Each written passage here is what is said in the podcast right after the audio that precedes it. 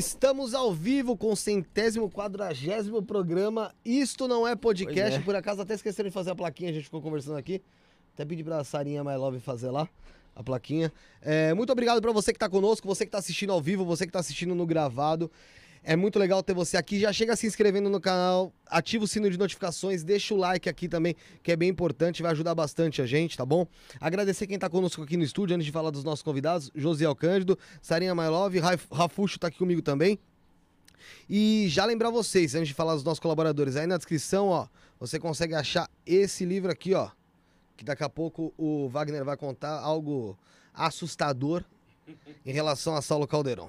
Bom, é, você consegue achar na descrição, tá na mensagem fixada também o livro do Wagner Borges aí, Viagem Espiritual à Projeção da Consciência, tá certo? Galera, você quer fazer seu programa, ah, seu programa, seu podcast em um estúdio, procure a Rede Líder. No Instagram, arroba rede.líder, chama o José Cândido. Se ele não te responder lá porque ele tem dificuldade com a internet, você chama arroba Felipe Underline é Torres lá no Instagram também que eu te respondo, tá bom? Então você vai saber como fazer o programa aqui numa boa localização com preço maneiraço pra você, tá? Fala também, Rafuxo, da Biovida Saúde. Boa. Nesse momento de pandemia é muito importante você ter um plano de saúde, então não perde tempo, tá bom? Não espere você ter que ser visitado por um desses dois aqui pra te amparar, porque o negócio foi pro Beleléu. Faça o seu plano de saúde, então entre no site biovidasaude.com.br, Biovida promovendo a saúde e prevenindo. Você. Tá certo. É, Rede Trevo de estacionamento, mais de 150 pontos em toda São Paulo para você poder parar seu veículo com toda a praticidade, praticidade e segurança que existe. Eu não parei meu veículo na Rede Trevo hoje. E aí, o que, que aconteceu? Abriram meu carro, isso é verdade, isso é história real. Abriram meu carro, levaram meu fone de ouvido, porque graças a Deus eu sou um bosta, não tinha nada lá, eu não sei do fone de ouvido. Aí levaram o fone de ouvido e tinha trava no carro, porque eu sou. Até na, no estacionamento eu ponho trava. Então, você não espere acontecer, igual aconteceu comigo. Eu- sabe o que pode acontecer também? Os caras deixam na rua pra flanelinha tomar conta, Rafael? É. O pessoal rouba step, quebra vidro, risca carro, bate, Rouba na, até roda. bate na tua avó. é Os incrível. deixam. Então, rede trevo de estacionamentos tem sempre um apertinho de. Você. Isso aí dá o tapinha. Los Gringos Barbearia, pra você dar o tapa no visual, ficar ok, show de bola, com a barbinha feita, que no meu caso, que eu não fui a semana ainda, cabelinho ok também. E não é só isso não, tá, galera? Não é só essa massagenzinha no rosto que você vai receber lá não. Lá também tem o lounge, tem narguilé, tem tubaína retrô aí, ó, que o, que o Saulo adora e tubaína Cafezinho? retrô. Cafezinho? Cafezinho, cervejinha, Cervejinha. sinuca, fliperama, é... Oi? E também você compra, tem lá, tem os produtos pra você comprar loção pra barba. Bom, completo. lá é completo. Tem um lounge. Então, arroba Los Gringos Barbearia no Instagram, na rua Joaquim Carlos 1380. Pra fechar, você que tá procurando lugar pra fazer seu copo personalizado, arroba King of Print Underline, lá tem copo, copo descartável, copo de acrílico, taça de acrílico, taça de gin, champanhe, balde de gelo, caneca personalizada, você personaliza até tua testa lá. Então, arroba King of Print Underline no Instagram. Fechei? Fechou. Daqui a pouco tem mais um aí que, que, que vai chegar. Quero agradecer já de cara. Pô, pra mim é um baita de um prazer. Legal pra caramba, de verdade. Tá com duas referências nesse assunto que é viagem astral, projeção astral. Wagner Borges, Saulo Caldeirão, muito obrigado por estar aqui, cara. Felipe, legal estar aqui de novo, ainda mais com meu grande amigo Saulo. Tá legal estar revendo a Sara, revendo o Rafa, o Josiel. José leg- já não tanto, né? Que legal estar aqui de novo. Vamos bater um papo, aproveitar a presença do Saulo hoje aí, conversar um monte de coisa legal, não só sobre saídas do corpo, né? Mas a gente pode falar de espiritualidade, chakras, assim, fazer um mosaico de temas. O Saulo manja muito também. E aí a gente vai contribuindo o que puder. Legal. Saulo, obrigado por estar aqui, cara. É um Feliz, prazer. Eu nunca tá. imaginei, cara, que a gente Eu ia se ver aí Tô mesmo. feliz, tô feliz, tô feliz. Tá, eu, tô tão bem recebido que não tô com vontade de mais ir embora aqui. Aí, ó, vai, vai. Tá abraçando aqui. Quer eu- morar, quer morar aqui? Vou ficar aqui. Ganhou. Vai, vai embora O, Sa- o morar Saulo, o Saulo chegou é, é, aí antes de ontem. Ah, não, chegou é- ontem. E aí, a- a- a- levei ele lá na rádio, levei ele lá no meu grupo de estudo, e hoje ele tá aqui, já fez um outro podcast. Ele tá vendo a dinâmica de São Paulo. Ele falou, cara, eu quero mudar pra cá. É e eu verdade, falei, vem pra cá, Saulo, porque aqui vai poder fazer muita coisa, Sim. né? É, é- é- pode alcançar um público maior. Tomara que ele venha. O estúdio você já tem, ó. Ah, tô aqui, Já tô- tem um estúdio tá aqui, vendo? Tô-. Onde eu vou aqui, pois é, é impressionante. É- é todo mundo tra- vem gente de longe, traz bolo, tra- traz pão. Fora que o filho Trouxeram pão? mandou trazer pizza pra gente aqui no final. Traz, traz pão. pizza. Pizzaria Obrigado, Paris. obrigado por estar aqui. Eu tô feliz também com o Wagner também aqui. Então é uma, uma satisfação e uma oportunidade incrível para mim. É legal, mas, ô, Sal, vou te falar. Você falou, ah, pô, vi a dinâmica daqui, vontade de mudar pra Não, cá. isso Isso é porque você viu agora. Dá- Você imagina ser três meses nessa dinâmica aqui? Aí, Meu no amigo. começo é prazer, né? É, eu tô aqui há 30 anos, cara. Eu saí do Rio e me adaptei aqui, Pô, mas é assim. Mas é, o Rio também é correria. é por causa do trabalho, né? Se você pode expandir o trabalho, você fica bem no lugar onde você pode fazer o que você veio fazer. Ô, Wagner, fora que também no Rio você contou, você contou história que você viu já gente até em, em projeção sendo assassinada Foi. lá. Você imagina você morando hoje em dia lá, o tanto de gente assassinada. Olha, é, eu cresci na Baixada Fluminense, Felipe. Deixa eu- Então, é assim, é toda uma, uma geração, né? Uma leva de, de, de meninos. E aí, com o tempo, dois viraram médico, dois viraram policiais, três é, ficaram trabalhando em, em obra civil, é, três viraram traficantes. Essa é uma geração, é normal. Então, você vai crescendo naquele bolo todo no mesmo bairro, você conhece todo mundo. Então, o tempo passou, né? Eu, eu me mudei, me casei e tal. Só que o que acontece? Como a gente tinha amizade, todo mundo desde cedo, né? Então, às vezes, desencarnava, por exemplo, violentamente um amigo policial ou um amigo que tinha ido pro tráfico, né? Ou um amigo policial desencarnou um amigo E, traficante. e- e aí, cara, eu era levado para dar passes espirituais, para ajudar o pessoal a soltar. Felipe, na, na casa dos meus pais, onde eu cresci, tinha marca de bala, buraco de bala, cara, tinha tiroteio. Então, eu Rio sempre foi passei- assim, é? Agora- É, eu passei por isso Ah, na Baixada Fluminense e, e era bem pesado, sempre foi, né? E, e- e ali eu cresci, para mim foi bom porque me desenvolveu uma humanidade. Pô, o bairro que eu cresci, lá tinha muito nordestino, né? Muito, é, é, muita gente é, que veio da guerra da Europa para cá, então tinha, por exemplo, polonês, tinha alemão, todo mundo da mesma pindaíba, negro, pindaíba, negro, branco. E a gente crescendo no mesmo bolo, o que, que foi bom para mim, Saulo? Eu cresci com uma diversidade de pessoas próximas, então é, a- a- todo mundo junto, todo mundo ralando, isso me trouxe humanidade. Por exemplo, eu detesto racismo, porque eu cresci num bololô com todo mundo e todo mundo era igual. E eu acho isso. Então, para mim, foi muito bom ter crescido. Eu agradeço a Deus ter crescido na Baixada Fluminense, que me deu uma experiência de vida que hoje me ajuda no trabalho espiritual. É uma oportunidade mesmo de Sim. você ter essa. Porque muita gente, quem, quem tem certos privilégios, não consegue realmente ter, ter essa visão, esse, esse entendimento, né? É, como que foi para como foi você a tua infância? A gente tava falando aqui, o, o Sal, ele falou sobre, sobre a dele. Você não nasceu lá no Nordeste? Não, nasci em Santos, aqui pertinho. Pô, pertinho, Aí cara. Fui, fui novinho pra Bahia, aí lá eu conheci o Tonhão. e- Não, é lá que eu cresci com os costumes baianos, eu costumo dizer que a minha mãe é, é a Bahia, né? Aí fiquei 13 anos, casei, fiquei 13 anos no Recife e São Paulo tá me puxando devagarzinho. Eu vou de volta aqui, filha, cara. É que as coisas acontecem muito, É. muito rápido aqui, né, cara? Eu é conheci tudo o Saulo em rápido. Salvador, na Salvador, década de 90. eu, eu fui lá cabeludo, músculo. O Saulo tinha 16 Sério? anos. 16 anos. O Saulo tinha um Saulo. cabelão, cara, de O camiseta. Wagner me paquerou, bermuda. que menina Eu, bonita, eu não, olhei Wagner. assim, o Saulo tava de costa, cara. Eu falei, puxa, aquela Não. moça deve ser bonita. Quando virou, era o Saulo. Sério, Sala, oi, oi, foi aquela cara linda, com bigode e tal. Não, é legal. É, então, mas você, você já, já, já se projetava. Com 15 anos começou. Com 15 E aí você já conhecia o trabalho do Wagner. Não, fui conhecer o Wagner depois, assim. Aí, no processo é normal, porque quando você começa a estudar as coisas, você começa a achar a galera da referência, né? Sim. Aí o Wagner foi. Aí eu soube que o Wagner foi um, um pouco depois, foi fazer. Ele ia pro Hotel Vila Velha, lá no Corredor da Vitória. Sempre foi lá, na verdade. Sempre há né? 30 anos É, fazendo aí eu curso fui lá. aí eu fui lá, tive com o Wagner, assisti o curso, aí o Wagner me falou assim, Saulo, na- não tinha CD, esse negócio, vou lhe mandar duas fitas né, com energias. Aí eu falei, não, ele não vai mandar. Mandou, velho. Era Chegou na lá, época de chegou- fita cassete. Chegou assim. lá, fita cassete, eu, aquela fita lá, de trás pra, quebrou, até que quebrou. Rodava. Eu usava o tempo todo. O, o Saulo, Wagner, quem quiser responder, tem uma, uma pergunta que eu fiquei de fazer na outra vez, que, que, vo- que você, que a gente conversou, que ela até entra um pouco na parte de uma, de uma certa polêmica. Tem um, um youtuber que ele chama Neuromágico. Ele... Eu já vi coisa Ah, dele. conhece? Bom, é, eu não lembro em que situação que foi. Acho que foi quando a Carol Capel tava conversando com a gente aqui, ele entrou na live e tal, e ela tava comentando sobre, uma- sobre projeções astrais que ela fazia. Né? Que é bem interessante tal, ela contando... Eu e o Saulo já tivemos lá, lá fazendo Carol Capel. live com a Carol. Com a Carol. Até mandar um abraço pra ela, gente, gente boa demais. É, E aí ele fez uma pergunta pra ela aqui.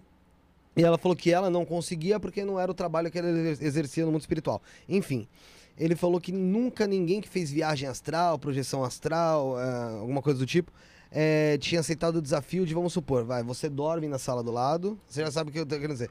Ele escreve aqui, vai, traz pão. e aí você vem aqui e fala, ó, na, quando volta, fala, ó, você escreveu tal coisa aí nessa folha do lado. Isso, tem, existe a possibilidade disso acontecer ou isso não acontece Não, mesmo? eu vou responder primeiro, Tá. aí depois o Saulo complementa, que a gente já conversou Já muito conversou sobre isso, né? Primeiro lugar, a- vamos falar bem claro, a maioria desse pessoal não pesquisou quase nada, Felipe. Então, eu vou dar o dado histórico. Uhum. É, a partir da década de 60, exatamente, 1961, começaram a levar sensitivos para dentro dos laboratórios de parapsicologia na América do Norte para fazer testes laboratoriais. Então, deitar o cara aqui colocar números mais, no lugar mais alto para ver se ele saía e voltava. Vários projetores extrafísicos foram testados, inclusive o Robert Alan Monroe, que anos depois, em 1971, contaria as experiências em laboratório na introdução do livro Viagens Fora do Corpo. Várias pessoas foram testadas durante a década de 60 e 70, porque naquela época, tanto o bloco soviético quanto o bloco americano capitalista queria desenvolver o sensitivo espião perfeito, que seria alguém que sairia do corpo, veria o plano tá do rolando foguete, lá. Rota- Só que essas experiências acabaram não dando certo, o motivo era bélico por detrás. Então existem leis maiores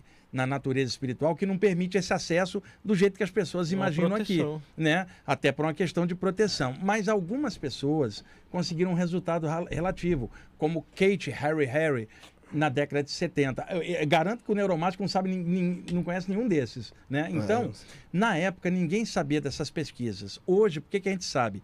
Anos se passaram, quando o muro de Berlim caiu, a Guerra Fria, vou até ser redundante, esfriou naquela ocasião. Muitos dos pesquisadores e sensitivos daquela época passaram a publicar livros contando. Tem o Alexander Thanos, Ingo Swan, são vários sensitivos americanos. O Ingo Swan teve várias comprovações no laboratório também de clarividência. Só que, o que, que ocorre, Felipe? Eu tive aqui no Brasil três convites diferentes para fazer essa testagem. Dois tinham má intenção e um tinha realmente boa intenção. Má intenção de tentar desprovar, porque parte do- dos pesquisadores, uma parte é religioso, que quer desprovar, o outro é materialista bem cético, ele já parte do princípio que aquilo não é Não possível. existe. Ele E até ti- paga um valor para isso, desmoralizar. e tive um, um- um convite de uma pessoa boa, mas acabou não dando certo os trâmites, porque o que, que eu pedi? Eu não quero ficar igual um ratinho de laboratório. Sim. Eu quero deitar na cama igualzinho eu deito na minha casa. E- Eu não quero ficar igual um ratinho lá todo preso, com um monte de cara que não acredita em nada me olhando. Então eu exigi não alguma, funciona, é. algumas condições. Não foram aceitas. Aí o que, que aconteceu? Eu falei, então não faço. O interesse é de vocês, a dúvida é sua. E aí, naquela ocasião, eu tinha preocupação de fazer isso. Hoje, com 60 anos, tantos anos nas costas, eu estou ligando a mínima para isso, porque olha o mundo como tá, guerra, pandemia. Imagina se a minha preocupação vai ser provar para um cético um negócio para depois ele fazer um testezinho e dizer que tudo era mentira. Então, eu entendo o, o- o condicionamento das pessoas, muita gente que é assim, e ainda ocorre algo que o Saulo vai explicar para vocês. Na hora de uma saída, se você está dentro do campo energético da aura, a, a tua percepção aqui nesse plano, ela é um pouco mais clara. Nesse plano, quando você ultrapassa o campo energético, a sensibilidade abre para outro lado, você não consegue mais ver as coisas daqui. E esse campo energético ele é, é é coisa de. do- é um ou dois metros para quatro cada metros. lado. é, quatro é metros é a em volta. dimensão, na verdade. É. Você muda de frequência É, é dimensional. um campo de energia que É se como se fosse uma hora- cápsula desse Exato. tamanho. Então você está neste plano, você consegue perceber. Agora, quando você passou para outro, pro outro nível, Você por mais que você queira ver algo, você só vê algo espiritual. Você não consegue, às vezes, nem ver o corpo deitado. Agora, as pessoas que questionam tudo isso, elas não aprofundaram a literatura de saída do corpo, que hoje tem milhares de livros no mundo inteiro. Então, muita gente questiona, desafia, alguns pagam grana. O objetivo é sempre desmoralizar. Eu falo isso bem claro. O, o Saulo também fala, porque a gente trabalha com isso pelo prisma espiritual, que é o que motiva a gente. E não ficar provando nada para alguém. O neuromágico e outros vão, a hora vão desencarnar, vão bater de frente com o pla- plano espiritual. Então, é questão de tempo. E outra, não há nenhuma preocupação em pegar o desafio de alguém, porque isso só prova o ego de tentar provar algo ou do outro. Me interessa mais sair do corpo, dar um passo em alguém que desencarnou hoje. Para mim, é, me dá mais alegria isso do que ficar discutindo com alguém. Agora, eu entendo o questionamento das pessoas, mas a gente está trabalhando numa vibe espiritual. E essa, para nós, é mais importante que a própria saída do corpo, que é o valor de consciência. Agora, emenda aí, Saulo. Essa experiência boa que o Wagner falou que não ia, porque os caras colocavam uma sonda no chakra básico. Aí ele não quis ir. É, não- é, assim, eu achei, achei que Aí, é- é- era mas- melhor não Era ir. melhor ele não. Essa é gostoso, mas não vou. É, é, não, a experiência é o seguinte: a- da parte que, que é interessante também, a- essa pesquisa que você falou que você sai daqui para ir a outro lugar, aconteceu especificamente um relato comigo. Eu estava deitado, tinha um sofá, eu estava deitado nesse sofá, e pela primeira vez eu, eu fui de costas, como seu boneco. Eu fui de costas vendo o meu corpo deitado. Ah, você projetou Eu me trás. projetei Pra vendo o corpo, que a gente chama de autobilocação consciencial, quando você vê, se vê fora do corpo, vendo o seu veículo de manifestação física de fora. Você está em outro corpo. E o que, que aconteceu? Quando eu cheguei a uma certa distância, mais ou menos uns 3 metros, começou a desintegrar o corpo físico. Na verdade, eu mudei de dimensão e mudou algumas coisas. O corpo sumiu. O que prova o seguinte: na hora que você está saindo do corpo, quase na totalidade das vezes, mesmo você tendo corpo físico, você é direcionado a uma segunda frequência. Você sai da primeira dimensão, que é a dimensão visualmente conectada ao corpo. Então, esse tipo de experimento, ele não funciona, no- vai, vai ter uma falha se você colocar num, num ambiente distante. Qual, qual é a ideia? Você deita o corpo aqui e coloca uma barreira atrás do projetor. Aí o cara deita aqui, entra em catalepsia projetiva, passa a cabeça por dentro da barreira e aqui vê o ver. que está escrito. Porque aí ele vai necessariamente pelo campo áurico se manter na dimensão física, quer dizer, na troposférica, na primeira próximo. frequência. E aí o experimento poderia ter dado certo. Por isso que é importante um pesquisador que mais ou menos entenda de questões dimensionais durante os experimentos. Interessante. É porque não Legal. adianta o cara falar, né? É, é, você tem que ver desse jeito que eu quero. Não, não Olha, é e outra assim coisa, eu conheci muita gente ao longo desses Com anos, né? certeza. Eu conheci gente que teve provas reais do monte de coisa e continuou negando tudo.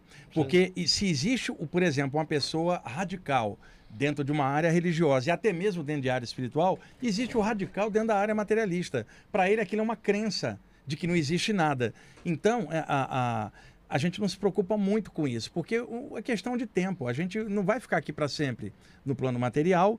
Eu cansei de dar passo em pessoa que negava tudo aqui e não conseguia ficar consciente lá, porque passa a vida inteira negando qualquer coisa espiritual e não vai admitir isso na hora que passar. Mas eu entendo todo mundo. O, por exemplo, o neuromágico que fez a pergunta para ela, ou, ou alguém, pode ser uma ótima pessoa sentar aqui, a gente bater papo. Não é isso que eu estou falando, não estou falando do caráter de ninguém. Sim. Eu estou colocando o questionamento, que muita gente fala, porque você não vai fazer? Primeiro, o desgaste daquilo para você e a dúvida não é tua. Segundo, vai ajudar o mundo em quê? Provar para o outro alguma É. coisa. Se a gente numa live consegue falar para milhares de pessoas, um monte de gente está assistindo e tem essas saídas do corpo e não está dependendo da comprovação de ninguém. É mais legal gastar o tempo para elas do que para alguém que de repente está procurando uma outra coisa que não vai dar consciência quem está assistindo.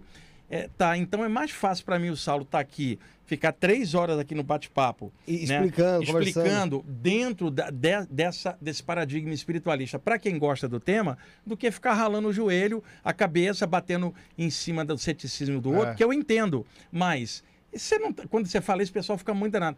A gente não está ligando muito para o que esse pessoal está falando, né? Sim. Porque há uma consciência, há uma certeza.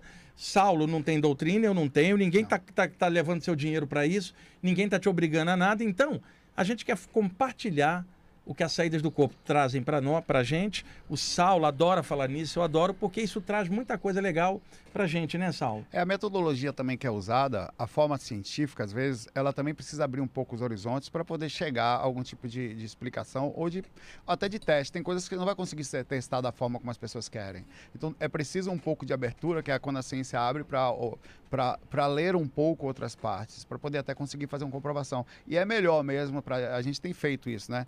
Todas as pessoas, enfim, saem do corpo e um dia vão desencarnar e vão ver a coisa por si só. Até para a espiritualidade é meio secundário, apesar de ter uma determinada importância aqui, a necessidade de comprovação desesperada da coisa. Coisa... E Felipe, só, só para acrescentar, porque é assim, tem uma área que hoje é mais pesquisada tecnicamente, que é paralela à área da, da saída do corpo. São as EQMs, as experiências de quase, Quase morte. morte. Então, por exemplo, tem um site na internet, chama-se Afinal Que Somos Nós. Se você conhecer esse pessoal, você, tô, tô atrás deles há um tempão. Então, de um físico e um médico que falam de experiência de quase morte. Então, é, essa vibe da, da EQM, muitos médicos pesquisam, gente gabaritada. Então, em 1974, tinha um psiquiatra americano chamado Raymond Moody Jr. E ele começou a pesquisar nos hospitais pacientes que tinham tido parada cardiorrespiratória e o médico tinha conseguido trazer de volta. Felipe, a morte, o Rafa, não é a parada cardiorrespiratória, é a parada cerebral minutos depois, por falta de sangue e oxigênio. Então, parou o coração do Saulo. O médico vem e consegue ativar, é possível reanimá-lo. Então, o pessoal falava, ressuscitou? Não, porque não morreu. Sim. Reanimou o metabolismo antes que a morte sobreviesse no cérebro. Então, muitas pessoas passaram a narrar para o Dr. Raymond Moody Jr., 1974, sobre essa sensação. Ele levava uma pranchetinha e perguntava: o que, que você sentiu na hora que seu coração parou? Sentiu dor? Escutou alguma coisa? Qual foi a repercussão psicológica quando você voltou? E ele então percebeu claramente que havia um padrão nos relatos das pessoas que tinham passado EQM. De cada 100 pessoas entrevistadas, 40 narrava algum tipo de sensação de saída do corpo, caracterizando 40% das pessoas que passaram por EQM tendo experiências fora do corpo, com vários detalhes que as pessoas hoje podem pesquisar tranquilamente na de, internet. de diversos modos diferentes. Diver- a morte, né? diversos modos diferentes. E elas, quando voltavam, não tinham dúvida daquilo. Ele então lançou um livro chamado Vida Depois da Vida, publicado aqui no Brasil pela editora Norte, que ele era americano. O livro virou um best-seller. Um ano depois, saiu um outro livro chamado Voltar do Amanhã, do Dr. George Gordon Rich, que também era médico, contando uma EQM dele de nove minutos. Né? O tema Muito começou a se expandir, outros médicos começaram a pesquisar seus pacientes também e começou essa onda de EQM lá na década de 70. Aí depois vieram a doutora Elizabeth Kubler-Ross, o doutor Michael Sable, o doutor Carlos Ozes e uma série de pesquisadores na área médica pesquisando esse tema com o pé bem no chão, não são espiritualistas. Eu, eu, eu estudo muito, Felipe, para ter embasamento para poder é, é, falar o que eu estou falando. Sim, sim. então, hoje existem sites na internet mantidos por médicos nos Estados Unidos falando da EQM. E hoje, como a medicina está muito avançada e, e tem muita instrumentação moderna, mais e mais gente é recuperada. Então, mais e mais gente está dando relato é, de EQM. E outra coisa, há um mito, o Saulo, de que todo mundo que tem EQM tem uma experiência linda. Não, tem um percentual É das pessoas que tem uma experiência ruim, notadamente pessoa que tentou o suicídio, o médico trouxe de Tem volta. bad trip É, do, tem, do EQM. tem um livro chamado Viagem ao Mundo das Trevas, da Andy Fenimore, saiu aqui no Brasil, mas está esgotado. São relatos de EQMs trevosas, tem de tudo. Agora, de cada 100, 40%, não é todo mundo, tem gente que não vai lembrar nada. E isso, então, denota um- um- uma pesquisa de área técnica como a da medicina, tem tantos outros. Tem aquele, é, o Dr. Eben Alexander, que lançou aquele livro Uma Prova do Céu. Não é o neurocirurgião? O neurocirurgião que era cético, ele teve um AQM, aí mudou tudo. Então, quando alguém chega e fala, olha, isso aí não acredita. Se a pessoa pesquisar, eu não estou falando nem de área espiritualista, Sara, mas área técnica, médicos pesquisando, deem uma olhadinha. Afinal, quem somos nós na, na- no Você conhece o pessoal do, ô, não, eu não conheço eles, Puta, mas eu acompanho eu- os relatos. São, eu conheço pessoas que tiveram também relatos assim. Então, uma área que hoje está dando muito subsídio técnico e não tem como se acusar os médicos que estão pesquisando de ser espiritualista, de inventar tudo isso. Eles estão ali com os pacientes. Agora, vai ter um monte de nego dizendo que é bioquímica cerebral, é ilusão. Sim. Só que os médicos que estão pesquisando não acham isso. Eu vi- Eles estão vendo muita coisa. Ô, ô, Wagner, eu vi um documentário uma vez que falava sobre EQM e dizia que no- nesse momento de morte ou quase morte, é, uma substância era liberada no cérebro que era o DMT. Isso. Que é a mesma substância do, do- da ayahuasca, do, do, do peyote, LSD, cogumelo, um monte de coisas assim. Será que é- essas substâncias te levam a uma espécie de projeção ou, Ou elas são é uma efeito. ilusão? É. É. Leiam o livro Uma Prova do Céu, do Dr. Eben Alexander. Ele, como neurologista, ele tinha esse argumento, até ele passar por uma EQM. É, também tem, Depois ele desmonta tudo isso como neurologista, com, com informação técnica. tem uma parte também que, que as alguns neuros eles falam que não é uma área específica do cérebro que está ativa e causa uma solicinação. Só que eles dizem que esse é, é a causa. Na verdade, de fato, aquela área ativa, mas porque está tendo uma reação da questão espiritual. Se você não tem como comparar a questão espiritual, você sempre vai dizer que o final é o cérebro. Você fala que não, isso aqui termina porque foi uma área. Aquilo é verdade, a área ativa, mas a área do corpo astral também está ativa ali. Ele está transmitindo a informação para o corpo que reage, como caso uma máquina, causando o efeito é, que, é, que é quando você faz o o estudo da coisa, você Uhum. começa a aprofundar sobre o conhecimento das ondas cerebrais, que não limitam-se à sua questão física. É aí que mora a dificuldade da rememória. No final, a- o, o diálogo termina, porque você não consegue ir além na questão espiritual e fica só na questão do estudo físico. Mas, mas e tudo é válido, Felipe. É o questionamento de todo mundo. O importante é, o caráter de cada um. Não é Sim. se a pessoa acredita nisso É, ou naquilo. sim. Sim. Então pode ter uma pessoa cética que é uma pessoa excelente, não é nada disso que a gente está falando. Mas a, a- a gente que trabalha com isso, com, com consciência, veja, nós não estamos representando doutrina nenhuma, Nenhum. Sim. não estou forçando ninguém a assistir Não. a, a live agora, a gente trabalha com liberdade de expressão, segue a religião que você quiser e apenas a gente compartilha isso. Entendi. Co- E tem outros com- também compartilhando. E é claro, tem um que compartilha isso de forma religiosa, o outro tenta compartilhar de forma técnica, a gente tenta compartilhar de forma humana, simples e espiritual. Qual é o objetivo da gente, por exemplo, estar aqui ou, ou fazer um- um- algum conteúdo nessa área? Milhares de outros também estão tendo essas experiências. E aí, quando a gente fala com isso com segurança, você dá alicerce para o outro também avançar. Entendi. Ô, Wagner, Mas espera um pouquinho, Rafael. Deixa eu só dar o recado aqui, que senão vamos perder. é, galera, é o seguinte, no último chat, na última, quer dizer, na última live que nós fizemos com o Wagner e com o Saulo, eu até tava comentando com eles fora do ar que eu não consegui lembrar nem o que tava rolando de tanta pergunta que teve. É. Então a gente vai estipular um valor mínimo hoje aí de. Eu, eu tinha falado 20, mas não consigo, cara, ser. É, 10 reais mesmo pro pessoal mandar aí uma, a pergunta, tá? Por superchat, pra ela ficar em destaque. Vale lembrar que a Sara tá aqui do meu lado, seria My Love. Ela vai estar pegando a- as perguntas aqui, vai estar vendo algumas. Vai estar selecionando algumas coisas interessantes, vai estar passando aqui também, tá? Então, galera, mínimo de 10 reais aí no superchat, tá? Pra gente estar lendo a pergunta. Tem uma moça que mandou 2 euros aí, acho que tá valendo uns 70 reais. Aí dá. É, outra coisa, tem o livro do Wagner Borges aqui na descrição, projeção para viagem espiritual, projeção da consciência, para você comprar através do, do Kindle, Kindle ou o físico, igual esse aqui que daqui a pouco ele vai contar algo absurdo do Saulo.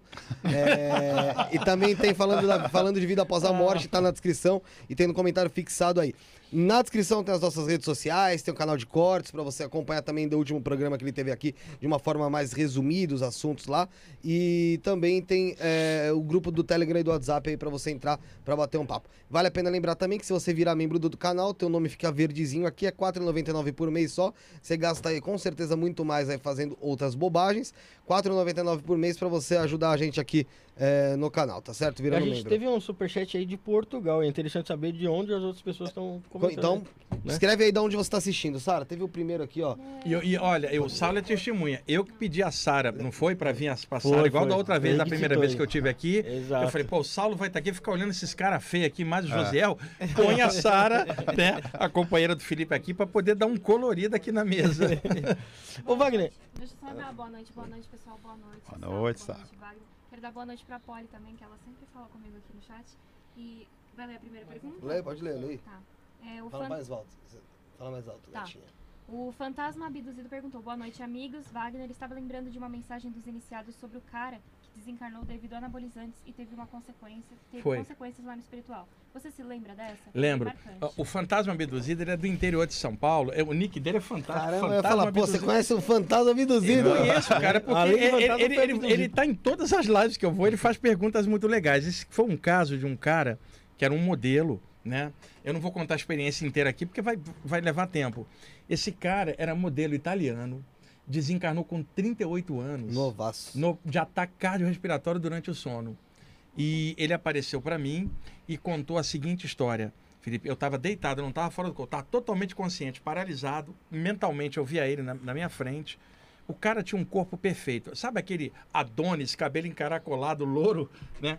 Olhos verdes, o, o corpo não tinha uma grama de gordura, a barriga do cara, cara, to- Aí você totalmente foi sarado. ficando feliz. Não, eu fiquei, fui ficando Porque preocupado, muito né? detalhe, olhos Porque verdes, eu- copo. Eu, eu, eu paralisado. Aí, você... Nossa! Aí foi o seguinte, ele me falou telepaticamente que ele tinha desencarnado durante o sono e ele ficou três dias preso ao corpo. E aí eu perguntei ele, mas você fez alguma coisa ruim? Ele falou, não, não foi isso. Eu era modelo, tive quantas mulheres eu quis, tinha uma Ferrari, eu tinha muito dinheiro, o meu corpo era meu instrumento de trabalho, era perfeito. E eu cuidava do meu corpo, tomei alguns anabolizantes, né? Mas eu, eu tava com meus exames tudo em dia e morri durante o sono. Eu falei, mas por que, que você ficou três dias preso? Ele falou assim, três dias eu fiquei preso sem conseguir sair do corpo, comecei a sentir um mau cheiro do cadáver que eu sabia que era meu, não tinha dúvida que eu tinha morrido, mas eu não sabia o que fazer. Três dias depois, um clarão desceu, abriu e me abduziu. Eu dormi, quando eu acordei me foi explicado que se eu tivesse desencarnado e saído do corpo, eu ia levar toda a ideia de que eu era apenas o corpo, que minha vida era o meu corpo, meu instrumento, eu ia levar isso para lá e ia dar mais trabalho. Então deixaram eu preso. Três dias até eu tomar consciência que eu tinha desencarnado e que eu não era o corpo, para eu não levar para lá na minha mente a ideia de que eu era o cérebro, porque isso seria um problema. Então, é esse caso que ele está falando, o cara perfeito, tinha tudo Ataque cardíaco, 38 anos. Caramba. E ele ficou sem conseguir sair porque os mentores não deixaram, que era uma, a última lição. Felipe, o que eu vou falar pode cho- suicídio indireto, né? Indireto. Eu vou falar um- uma coisa que po- pode chocar, né? É, na hora da morte, e eu vi isso aplicando passe em muita gente, já ajudei muita gente a passar pro lado de lá, tanto aqui quanto através das projeções com passe. Na hora certa, é claro. E aí, o, o que que acontece? É preciso quebrar algum paradigma aqui antes de ir, porque senão vai dar trabalho para quebrar lá. Então, muitas vezes, na hora da passagem, o que, que a pessoa espera? Que alguém venha buscar ela, tipo um familiar desencarnado, como ela ouviu falar. Alguns mais arrogantes esperam o próprio, o próprio Cristo, É. ou Buda, ou Krishna, ou extraterrestre do Eu 50 espero grau pelo Tonhão. buscar. E aí, e aí, o que, que acontece, É. Felipe? Na hora H, a- a- quando a pessoa vai sair, pode vir alguém que é um técnico energeticamente em romper os filamentos para soltar a pessoa para o lado de lá. Do lado de lá, ela pode encontrar os entes queridos, mas na hora, é, imagina, Sara está grávida. E ela então está com sete meses. Premonição, hein? Toma cuidado, hein, Felipe? Dá despesa. Sete meses. Aí o Tenho profissional três filhas. o médico, né, viajou para um congresso, ela está com sete meses. De repente, ela sentiu algo, foi parar no hospital, um parto prematuro. Quem vai atender ela? O médico está viajando, vai ser o plantonista. Conclusão: na hora da pessoa passar, muitas vezes alguém ligado a ela está ajudando um terceiro. Vai vir um plantonista do lado de lá, alguém que é expert em soltar a pessoa. E aí a pessoa fala: na luz, quem está aí é vovó? Não. Titio? Não. Quem é? O plantonista. Ou seja, É. eu não tenho nenhuma ligação pessoal com você e vou desligar você do lado de lá. Você procura.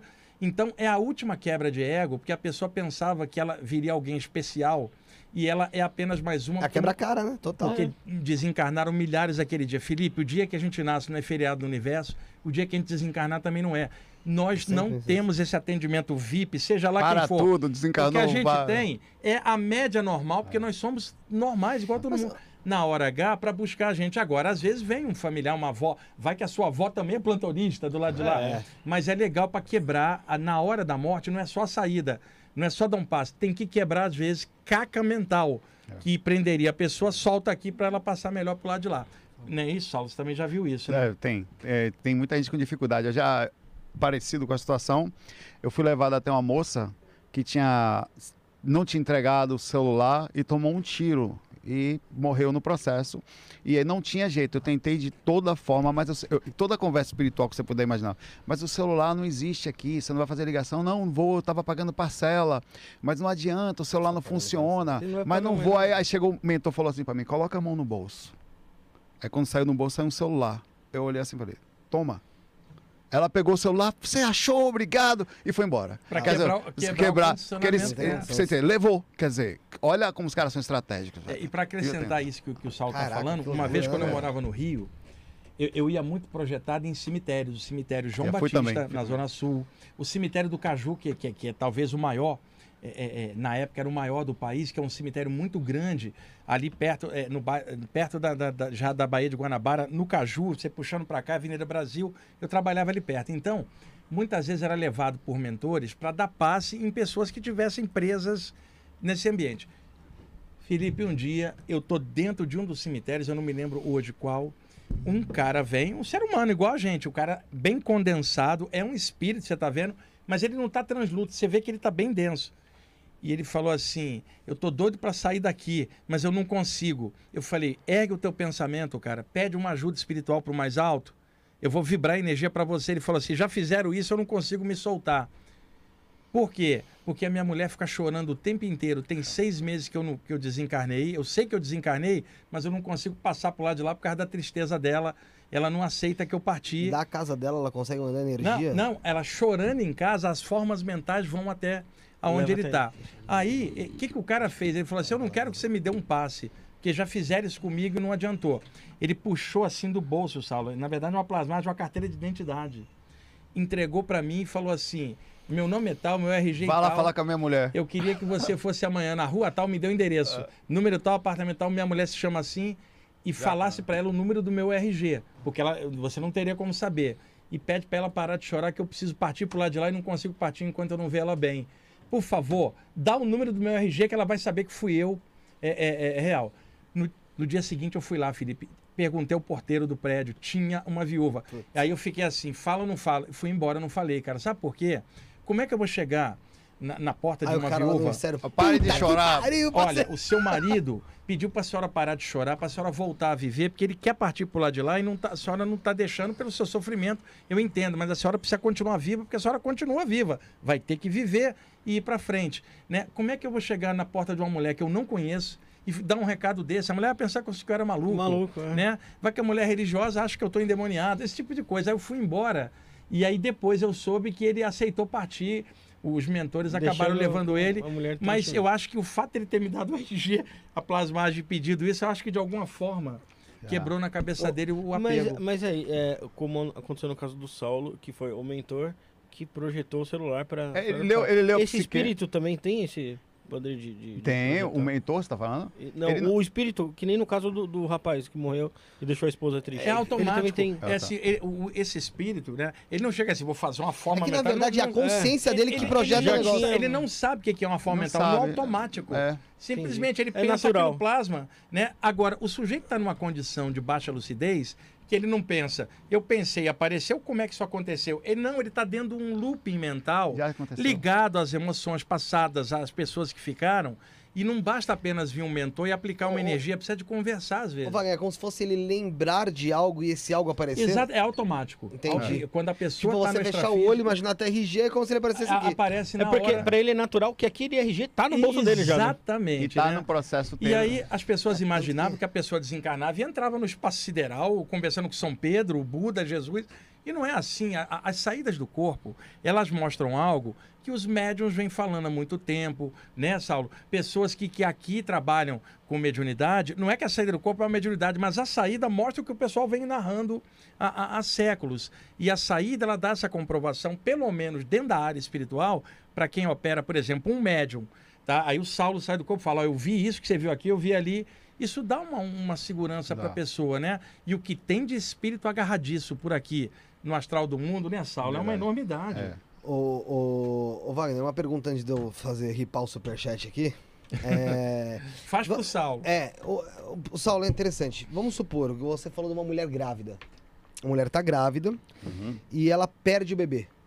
O bebê dela morre na barriga dela, vai, que seja com 6, 7, 8 meses. Morre. Como é que é o desencarne desse bebê? Olha, isso é relativo. O Wagner também vai ser. Normalmente, o desenlace é feito, obviamente, calmamente. O, o espírito, ele- o- tem os médicos espirituais que vão fazer o processo, em tese, de um parto espiritual, digamos, criando, tirando a ligação. Quando acontece também de. Tem muitos casos em que a mulher engravida. É, e- o- não necessariamente o espírito vai ficar ali. Ela até é, não está na hora do processo acontecer por algum motivo, ou é um processo até kármico. Aconteceu com a minha mãe isso. Veja o que É. aconteceu com a minha mãe. É, por isso que eu estou falando isso. Eu não ia falar, mas enfim.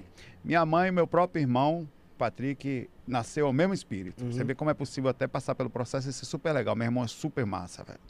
É, Patroca é o que canta comigo, que toca lá no FAC musical. Uhum. É, minha mãe praticou um aborto, a gente nem sabia. E ela, com alguns. uns que um- dois meses, uma coisa assim. E ela só que ela engravidou de novo. Passou oito meses, não tinha nem espírito ali. A espiritualidade manteve a- a- organicamente e, e- e perdeu o bebê com o cordão umbilical no pescoço. Sei. Ela, ela teve. o- Você entendeu? Ela foi para o hospital, o bebê não mexia mais. Na hora que o médico saiu de lá, estava acompanhando, ela teve o parto sozinha. Ela ficou uns 10 minutinhos vendo o bebê sozinha. Ela engravidou outra vez e aí veio meu irmão. Isso foi o mesmo, soube espiritualmente isso, fora do corpo, foi o mesmo espírito. Então, muitas vezes tem Deixa vários. eu entender. O, é- o, o também fez um Por que, que eu estou falando isso? Porque tem o processo do desencarne normal, ela perde o bebê, tem um espírito conectado, os, os- mentores vão lá, fazem desligamento, quando é um processo natural, né? calmamente retira o espírito e ele aguarda uma nova oportunidade. E, e no caso, a, a- fisicamente, a, mulher tem que fazer uma curetagem, a retiragem do- do- da parte física, enquanto a espiritualidade retirou a parte espiritual. Em casos específicos, é muito específico e relativo. Em casos em que há um aborto ou um processo assim, a- acaba sendo um pouco mais delicado, porque tem uma outra consciência ali dentro que tem que ver como é que ela vai reagir no processo e tem que e tudo isso está conectado. A, é, a- o processo da encarnação é bem mais complexo do que a gente falar que é uma coisa só, tá? O Wagner quiser complementar alguma coisa também. O, o lance é o seguinte: o aborto, quando ele é natural, né, causado por uma coisa ah, ali, como aconteceu? é como aconteceu. É mais de fácil um o jeito. processo. Agora, quando o aborto é deliberado, você tem a forma mental da mãe de recusar o cara. E, o próprio, Aí- e como o espírito reage. a reação do espírito pode ser diferente, Rafa, porque tem a forma mental de eu não te quero, Uhum. a situação não permite, vá, você tem um, um- um desejo. No caso do aborto natural, não. Agora, por que, que isso ocorre, Felipe? A gente aqui embaixo é, é, não tem condição de entender o conjunto, porque nós estamos aqui. Igual o aluno na sala de aula na hora da prova, não tem como entender Não a programação que a diretoria faz ali. Então, existem casos kármicos vindo de outra vida, em que há já um processo daquele espírito, às vezes com essa mãe e pai, e de repente é um processo kármico dos dois. Porque não é só alguém que saiu, é alguém que perdeu. Sim. Também aqui, então, normalmente a mãe e o pai que passam por isso também estão dentro de algum processo. Agora, é claro, eu não vou generalizar e dizer que tudo é isso. Mas uma coisa eu posso garantir: ninguém morre. Isso tem que ser o parâmetro principal para que as pessoas superem a dor da perda. Ninguém morre, existe a saudade. Alguém que perdeu um filho assim pode recuperar isso, pode às vezes vir o mesmo espírito na frente ou não, ou não ter um Como filho. aconteceu com o meu irmão. Exatamente. O importante É o mesmo espírito É o daquele mesmo, é o por mesmo. três vezes. que era pra ele vir. Na- mas na segunda vez da gravidez, ele não estava, não houve processo encarnatório. Ele não conectou. Por isso que não. Não, Não, porque, ela, aconteceu. ela- porque minha mãe respondeu por um processo energético kármico. Eu, ninguém sabia disso. Kármico, Eu né? fiquei sabendo fora do O corpo. disso. esgotamento daquela. Porque É, quando por- há um aborto, fica uma energia Você, de certa forma, você negou um processo que lhe foi dado, assim, entre aspas, um nascimento, e tudo que a gente faz de alguma forma tem um retorno. Quando não o retorno por aprendizado do universo, muitas vezes tem o retorno do processo kármico direto de como a consciência abortada reage. E, um dos, e assim, claro que é relativo também isso. O meu irmão, por exemplo, é super tranquilo, nenhum tipo de aspecto, mas um dos assédios mais intensos que existe é do espírito que ficar revoltado pelo processo dos pais, pelo fato de ser algo super visceral, ele está conectado dentro, de, literalmente, do corpo da mãe. O assédio costuma ser um dos mais fortes que tem, por causa dessa ligação que tem. E, e só para complementar o Saulo, o que o Saulo está falando não tem moral nenhuma. E não tem condenação a ninguém. Porque E absoluto. ah, temos pessoas assistindo que, É, já que participaram, fizeram- muitas. é. O lance é esclarecimento. É Tendo esclarecimento. consciência agora disso, a pessoa não vai como fazer outro. Tá? Porque a pessoa às vezes fez lá atrás, não sabia de nada, não tem que ficar jogando autoculpa, Não, de jeito nenhum. como muita gente faz. Minha mãe Aí, passou por Por isso. exemplo, alguém está assistindo, vai, meu Deus. Não. É, você deu como exemplo a sua em própria. Minha mãe passou por isso, é. aprendizado, e a próxima vez o lance E é um vai ser rolar. humano que Ser humano não tem condenação, erros, né? porque existe muita gente que pega o pessoal assim, começa a atacar Não, a é- culpa. crucificando. Crucifica, não é esse o caso. Aí a Não. gente tá, tá clareando o lado espiritual, o que que rola. Só pedir pra, pra vir aqui, ó. Caramba! Olha isso. Agora, hein? Vamos, Olha, eu não falei que era bom vamos trabalhar o sa- é, Sara, Sara aqui foi- na mesa, tá tra- vendo? É outro nível. trabalhar agora. o chakra. Desculpa aí, viu, pessoal?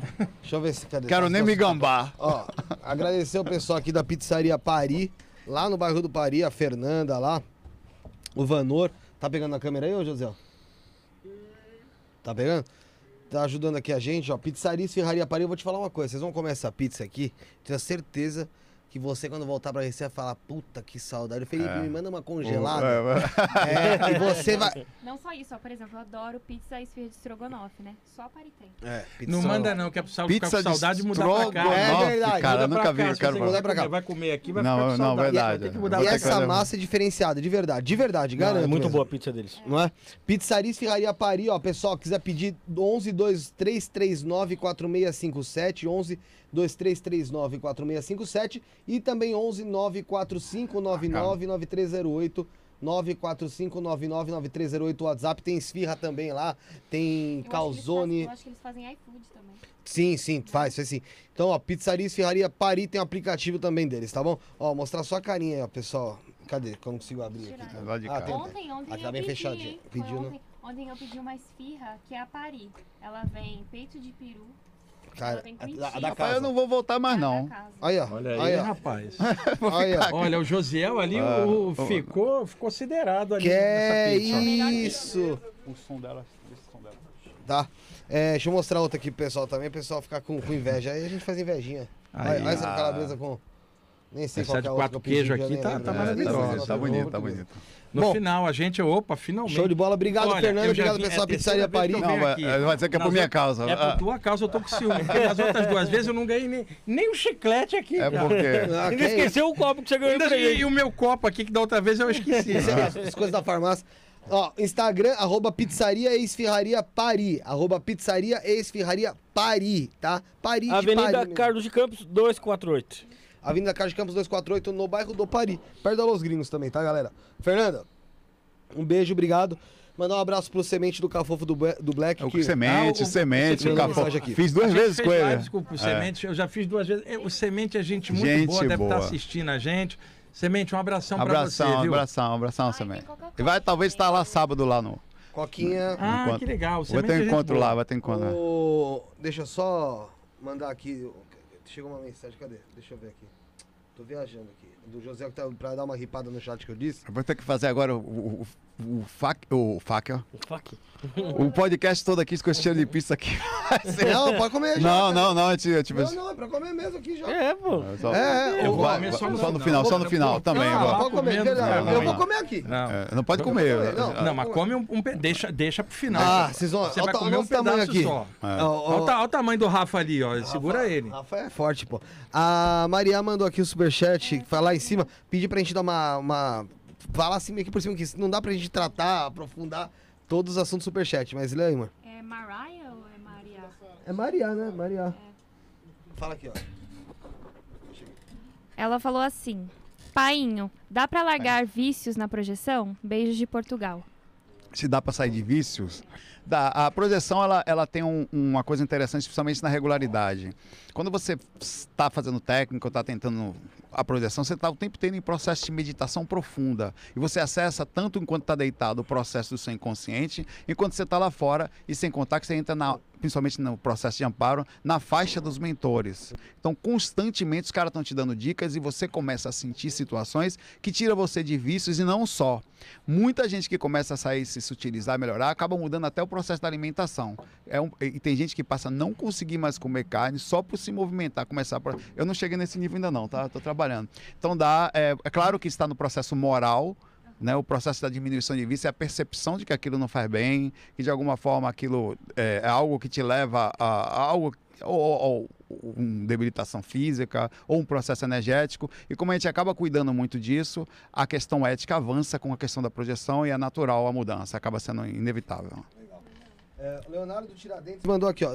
O Leonardo Tiradentes mandou, leva lá pro Zé pra comer, que ele não come desde as 10 da manhã, o coitadinho do menino. A gente, a gente faz ele passar fome aqui, amar Coitado, ele. É, olha José, como é que ele tá olha. magrinho. Você viu. Você viu? Você viu, coitadinho não come. Leonardo Tiradentes, como funciona a telecine... telecinesi... te- Telecine- telecinésia? Telecinesia. Telecinésia ah, no astral. Porque apesar de ser uma faculdade anímica, ela é quase impossível no físico. É, é quase impo- mais difícil ainda no astral, Felipe, porque que a força telecinesia, esteja com você capacidade de mexer com o pensamento ou objeto, materialmente já é difícil pra caramba. Fora do corpo, Rafa, Felipe, é é mais difícil, porque você tá em outro plano e, e- e sem a energia aqui do corpo. É muito difícil. Agora, tudo é possível, principalmente quando há uma pessoa com bastante ectoplasma, né? E na saída do corpo ela pode, sei lá, de repente até conseguir, mas é muito difícil. Isso. E outra, qual é a finalidade disso? Vai acrescentar o quê para a pessoa? Tá? Mexer para tentar provar para um terceiro, assustar alguém? É, É, é- é mais interessante pensar nesse poder mental para cura, para alguma coisa legal É engraçado. de crescimento. Não, é, Esse- A não ser que tenha um, uma motivação também de, de até de demonstração energética, né? Mas conforme o não, mestre, não quero não, obrigado. conforme o mestre Oda falou aqui, pra gente sobre telecinesia. É, é, tem pessoas que, que utilizam isso em canais e tem muita gente que é, tem canais de YouTube de pessoas fazendo exercícios sobre telecinesia. E tem técnicas para você tentar, tem como você bota um copo d'água, você bota uma agulha dentro do copo d'água. Eu, tava, eu, eu já tive várias experiências em que um espírito falou para mim que eu ia conseguir no físico. Já me acabei e nunca foi para lugar nenhum, velho. Botei um negócio lá, fiquei quatro, Tentando tentando. mexer. Quem nunca? Você nunca tentou É, mexer um bicho com a mente? Eu quando era pequeno ficava assim. Você tentou? Wagner? Hoje eu Isso aí- tento ainda. Deixa eu Eu gosto de Star Wars. É, isso aí era chamado no ocultismo, Saulo, francês, na virada do século XIX para o século XX, de telepsiquia. Tem um livro do Paul Clement Jagot, um francês. O livro chama A Influência Mental à Distância. A editora Pensamento lançou esse livro. Eu li, eu tinha 16 anos, ô Saulo, Caramba. que falava do poder de concentração. Eu não estava encarnado escola- ainda, não. na escola você fica fulano de tal vai virar pelo poder mental. vai- E tinha uma garota que eu tava afim, e aí eu procurei usar concentração para atrair a garota, assim, para ela se interessar por mim. Na época, 16 anos, né? É. E, eu queria é, você estar com começou ela. a pensar, venha Eu comecei a pensar, venha, Venha, venha. Aí a menina venha. saía de casa, E veio? vinha, passava sem motivo três vezes. Não é cara. assim que você faz, né, cara? Não, eu, naquela época. Eu vou contar né? essa história, eu preciso.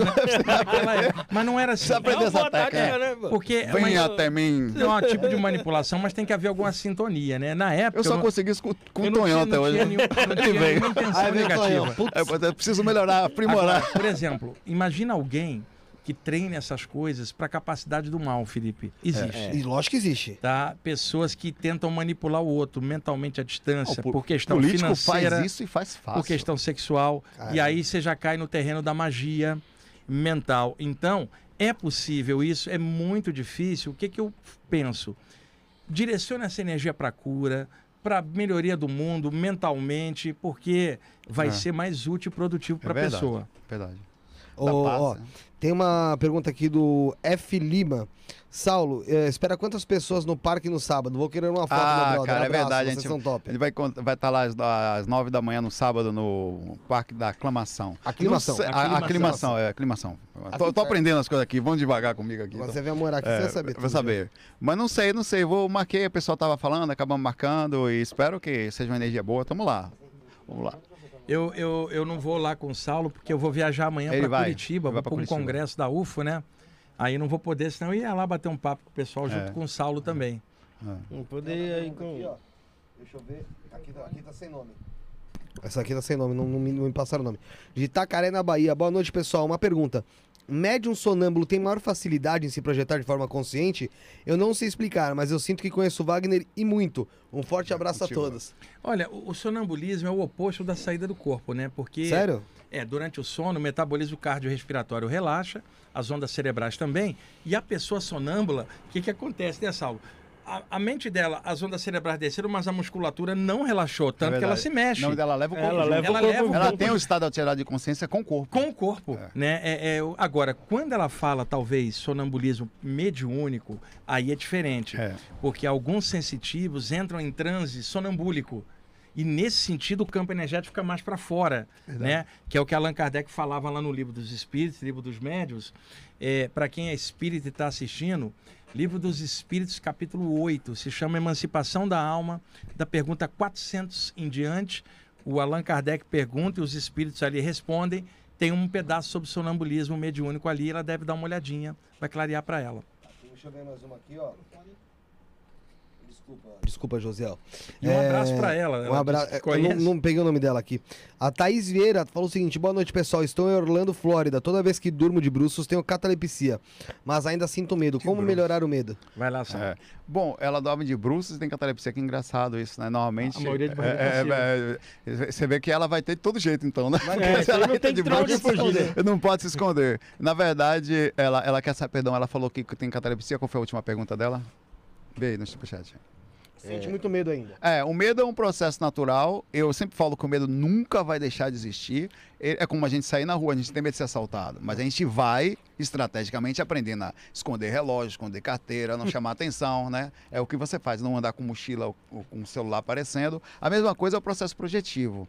Você começa a fazer o trabalho e o conhecimento, que é a maturidade, abraça sua dificuldade. Você continua assim, receoso, entendendo que existem situações, mas você vai, você não abre mão da sua liberdade. Quanto à questão de Bruce, eu aconselho ela, na verdade, porque ela tem facilidade projetiva. Se ela está entrando em catalepsia com facilidade, ela mexer mais as energias, aos pouquinhos ganhando confiança, colocar o peito positivamente para cima, no sentido de deitar de decúbito dorsal e curtir a liberdade espiritual que está aí, porque ela tem essa facilidade. Então, começar a ouvir ó, É um até hoje. privilégio, É, né? Saber usar isso aí. Né? Se ela souber usar, ela tá tendo até facilidade, né? É, eu tenho uma pergunta pessoal que é o seguinte: eu, eu, eu comentei com você que eu tinha umas sensações que quando eu tava dormindo, eu sentia como se eu estivesse flutuando, sabe? Só que eu sempre tive muito medo, entendeu? E aí acho que foi semana passada, né?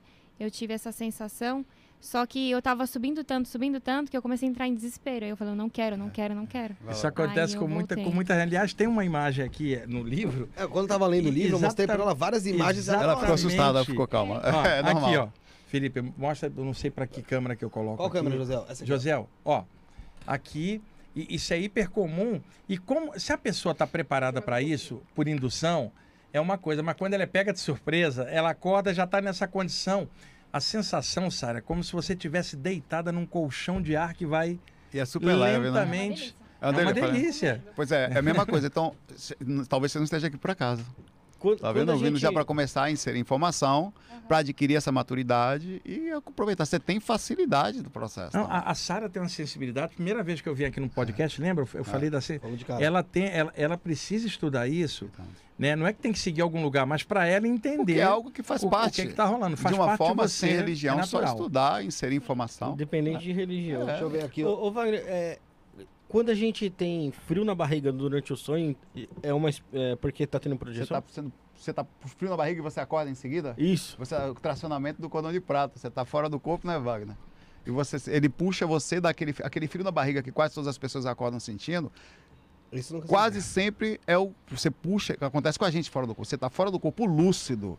Quando o cordão de prata te puxa, você sente a mesma coisa consciente. A Se você estiver no elevador, por exemplo, É. e ele fizer isso por um andar, assim, como se fosse despencar, você vai ter esse Ou frio. quando o carro é desce a de vez. sensação É, de quando- queda que o Saulo está falando. É, é mesmo. isso que você tem, você estava fora do corpo, provavelmente sem muita consciência. Você só consegue lembrar um pouco antes da sensação e o processo de despertar. É, geralmente é, co- acontece comigo assim, é no começo do sono mesmo. É. Às vezes tá Ah, dormindo- é, pode ser também, aí é a sensação de falsa queda. Ah, Isso é um é. sintoma. Saulo, É, é a aqui, descoincidência. é uma descoincidência. A soltura energética parcial, a pessoa tá uma polegadinha para fora no estado alterado, não percebe. Quando ela é repuxada para dentro, ela volta para Essa semana acho que eu senti isso aí, mas consciente. Eu não, tinha, não tava entrando em dormindo? Tá nem nada. começando. Mas eu, mas eu senti uma coisa assim. E aí, eu, e aí é a cabeça do ansioso, do doido. Porque você não fica assim, pô, estudo, estudo, ela do nada sai do É, corpo. ela- cacete, tava.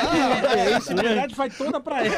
Não. Você faz, faz, porque ele se dedica, É, pô. não, eu tava assim, eu, peguei- eu tava. Pô, eu não sei se vocês lembram que eu falei que eu, eu senti a mão levantando e tava levantando mesmo. É. Dessa vez eu senti o corpo levantar, eu fiquei assim, ó. Esperando acabar, né? Eu, caceta, será que é. E olha a minha cabeça já. Ah, Será que é eu que tô levantando mesmo minha mão ou será que é alguma coisa de por fora mesmo? O que, que será que é? Ah, vou esperar acabar. Só que aí já foi por tudo pro saco. É. A, a primeira vez que eu vim aqui, ah. eu- eu falei, Felipe, você é muito acelerado, muito ansioso. De lá para cá, ele já melhorou pra caramba. Tá, o- tá. o Eu achei ele bem. é, Tá, tá calmo, pelo menos com a gente É, o, aqui. O Felipe, Não, tô, ele tá é, lendo um monte de coisa, tá, tá, tá correndo atrás, é, né? correria. né? E, então, Sara? Ele melhorou um pouco da, da- da- daquela vez. Ele, tá, ele, ele não vai ter como tirar isso, que é, é- é o jeito dele. Mas tem como, como equilibrar Equilibrar. mais. Sabe o que é legal? Que muita gente às vezes começa a falar sobre isso e hoje eu vou explicando meio que como eu. Como, como que acontecem as coisas. Porque lendo, ouvindo vocês, E não Felipe, tem como você. você, não- vai ter muita dilatação da aura, o Balonemento, pelo teu é. jeito, teu 140. biotipo, a sensação de estufamento. Parece que a tua aura faz isso aqui. Mas Parece que você está estufando, crescendo. Que é um sinal Você vai positivo. acordar uma noite assim, paralisado com essa sensação de dilatação. É, todo dia eu durmo com sal. E- e- Ah, Ô, Sara, não e- tem nada a ver com o meu nome é Saulo Ramos, que é Sara. tem nada a ver com. Cara, o cara tem a Sara, uma moça bonita, parceira dele, ele fica. Não, você pode. de deitar, Não, cara. você pode me ter só espiritualmente. Você fica. Tá... Sabe o que é engraçado? É que é o seguinte, a gente, eu tô indo deitar tal, ela vai deitar comigo sempre junto. Aí ela vai me dar um beijo pra ir dormir, eu falo assim, ó. Isso eu não dar- faço, eu tá? falo- eu falo- não, não, Isso- eu falo- não, isso você não não faz. é- é, insista, isso que eu ia não. reclamar. Não. Não. mas eu falo assim, ó, me dá um beijo que eu vou, vou pôr os fones aqui. Aí eu já boto o fone e já começa lá. Dar- Aí você, Uma hora dessa fica. Eu vou pro Saulo. aí você, Tchau, amor. não, Você assim, ó. Olá. Você... olá. Olá. Rapaz, eu- esse olá, você vai no inferno e volta, Não, né? esses dias você, você me- você- Não, porque começa o somzinho lá, barulho da- de, de mar, praia. Aí você, olá, eu, puta, o Saulo já começou. Aí começa, você Eu não está- sei como é que eu vou fazer pra dar esse olá na próxima técnica. Vai ser tipo. Fala, oi. Oi, Ô, cadê bem cá? Oi, amor, cheguei. Fala, Fê. Sabe qual é o pior? Tem uns, tem várias meditações guiadas, né? Projeção guiada. E tem uma, cara, que, assim, eu não, eu não lembro nem quem que é, mas eu não consigo, porque eu começo a ouvir. E, cara, eu começo a querer dar risada, porque parece que o cara tá tentando te conquistar, tá ligado? É assim, É que é assim, É. bom. Aí ele fica assim, ó, Relaxa, respire profundamente, irmão. sim. Eu estou dentro de É, O você. problema é esse. Ele Esse é o assim, problema. Ele fica assim, ó, muito bom, você está indo muito bem. Aí você fala, meu Aí eu pai, falo- não sei se eu tô me espiritualizando ou me excitando aqui. né? É, é. Aí eu falo, caralho, mano, porra, tô... Ai, agora que eu não durmo mesmo. Vamos ver se tem mais perguntas aí. A Daniela. Oliveira, adoro ver esses dois juntos. Falem sobre as energias das mãos e a importância da doação. Beijo aqui do Vale do Silício, na Califórnia. Vai lá, Saulo. É, a, a- Isso, isso. Bom, a- É, uma das coisas que o Wagner até falou aqui, inclusive fazendo a comparativa com telecinesia, que é muito mais útil você gast- usar essa energia para a doação. Por exemplo, às vezes a gente vai deitar e você está deitado ali fazendo técnica e não vem o sono. Uma das coisas que eu sempre faço, ou começo a trabalhar a minha, para, meu parapsiquismo, que é a clarividência, a clareaudiência, quando estou sem sono eu vou aproveitar. Ou eu começo a doar energia, seja para a situação do mundo, pensando positivo, ou pensando em algum, na situação do Covid, eu doei- acabei fazendo, pensando muito nos hospitais. Então, quando isso acontece, essa coisa que o Wagner falou do balonamento, quando você está fazendo esse processo, a aura abre, é quase que uma resposta imediata que aquele negócio está chegando em algum lugar. Você conecta alguma coisa. E, e- e você- eu desenvolvi bastante parte do meu parapsiquismo com as questões de doação. Então, às vezes, a- o processo de doação, às vezes, a questão de usar as mãos, que é uma questão psicológica, você tem a dilatação das mãos no processo. Então, é, é muito importante, até para tanto para projeção como para a utilização do mundo. O projeto astral é uma oportunidade incrível quando a gente está na cama ali na- diariamente, não só de cuidar da gente, mas aproveitar uma proporção pequenininha e fazer alguma coisa pelo mundo ali. Eu acho que o Wagner está sempre fazendo isso. né? O, o- É interessante. pergunta dela de energia das mãos, Felipe, porque ela pode ser uma reikiana, curadora Exato. prânica ou, ou, ou passista, tanto faz. As pessoas, quando estão projetando energia, Rafa, sente a sensação que a aura das mãos dilata. Dilata Parece mão. que as mãos estão ficando Ou grandes, né? esquentam. ou esquenta, É. né? E, e- e é importante uma coisa que acontece principalmente com médiums e desenvolvidos e curadores. Felipe, a pessoa acorda, sei lá, tá de barriga para cima, de repente as mãos dela se erguem, ela tá paralisada, as mãos se erguem, começa a dar um passe, como se houvesse um fluxo energético por parte de uma inteligência extrafísica que desce e controla as mãos. A pessoa fala assim: "Meu Deus, minhas mãos estão para cima", né? Surprise, as mãos dela não mexeram, são as mãos É, as paramãos, extrafísicas. Ah, É, entendi. é uma doação de energia que a pessoa. E ocasionalmente pode um médium acordar com as mãos físicas assim, com o controle mental do mentor durante o sono. Porque antes se imaginava que era só na hora de uma reunião espiritual, mas pode rolar durante o sono e também na volta. É importante quem mexe com energia com as mãos. E lembrando que também se pode jogar pelos chakras, mas normalmente se usa as mãos para quase tudo. Que as pessoas cuidem da energia das mãos. Por exemplo, o guitarrista, ele tem que cuidar do instrumento de trabalho dele, a guitarra. O, o taxista tem que cuidar do carro. Quem trabalha com as mãos honra o mundo passando energia, o instrumento de trabalho são as mãos. Então, uma coisa que eu sempre falo: mãos que passam vibração de cura jamais poderão agredir alguém dando um soco com má intenção ou agredindo alguém. A não ser um esportista num boxe. Sim, mas tô aí falando- dentro do É, trabalho. mas aí é, tá. É. ah, não poderá porque vai sujar essa energia que é tão sagrada. Então, curadores em geral, preservem as mãos. É uma prática que eu sempre faço. Eu, às vezes, estou fazendo um trabalhinho de energia, Saulo, depois vou ao banheiro.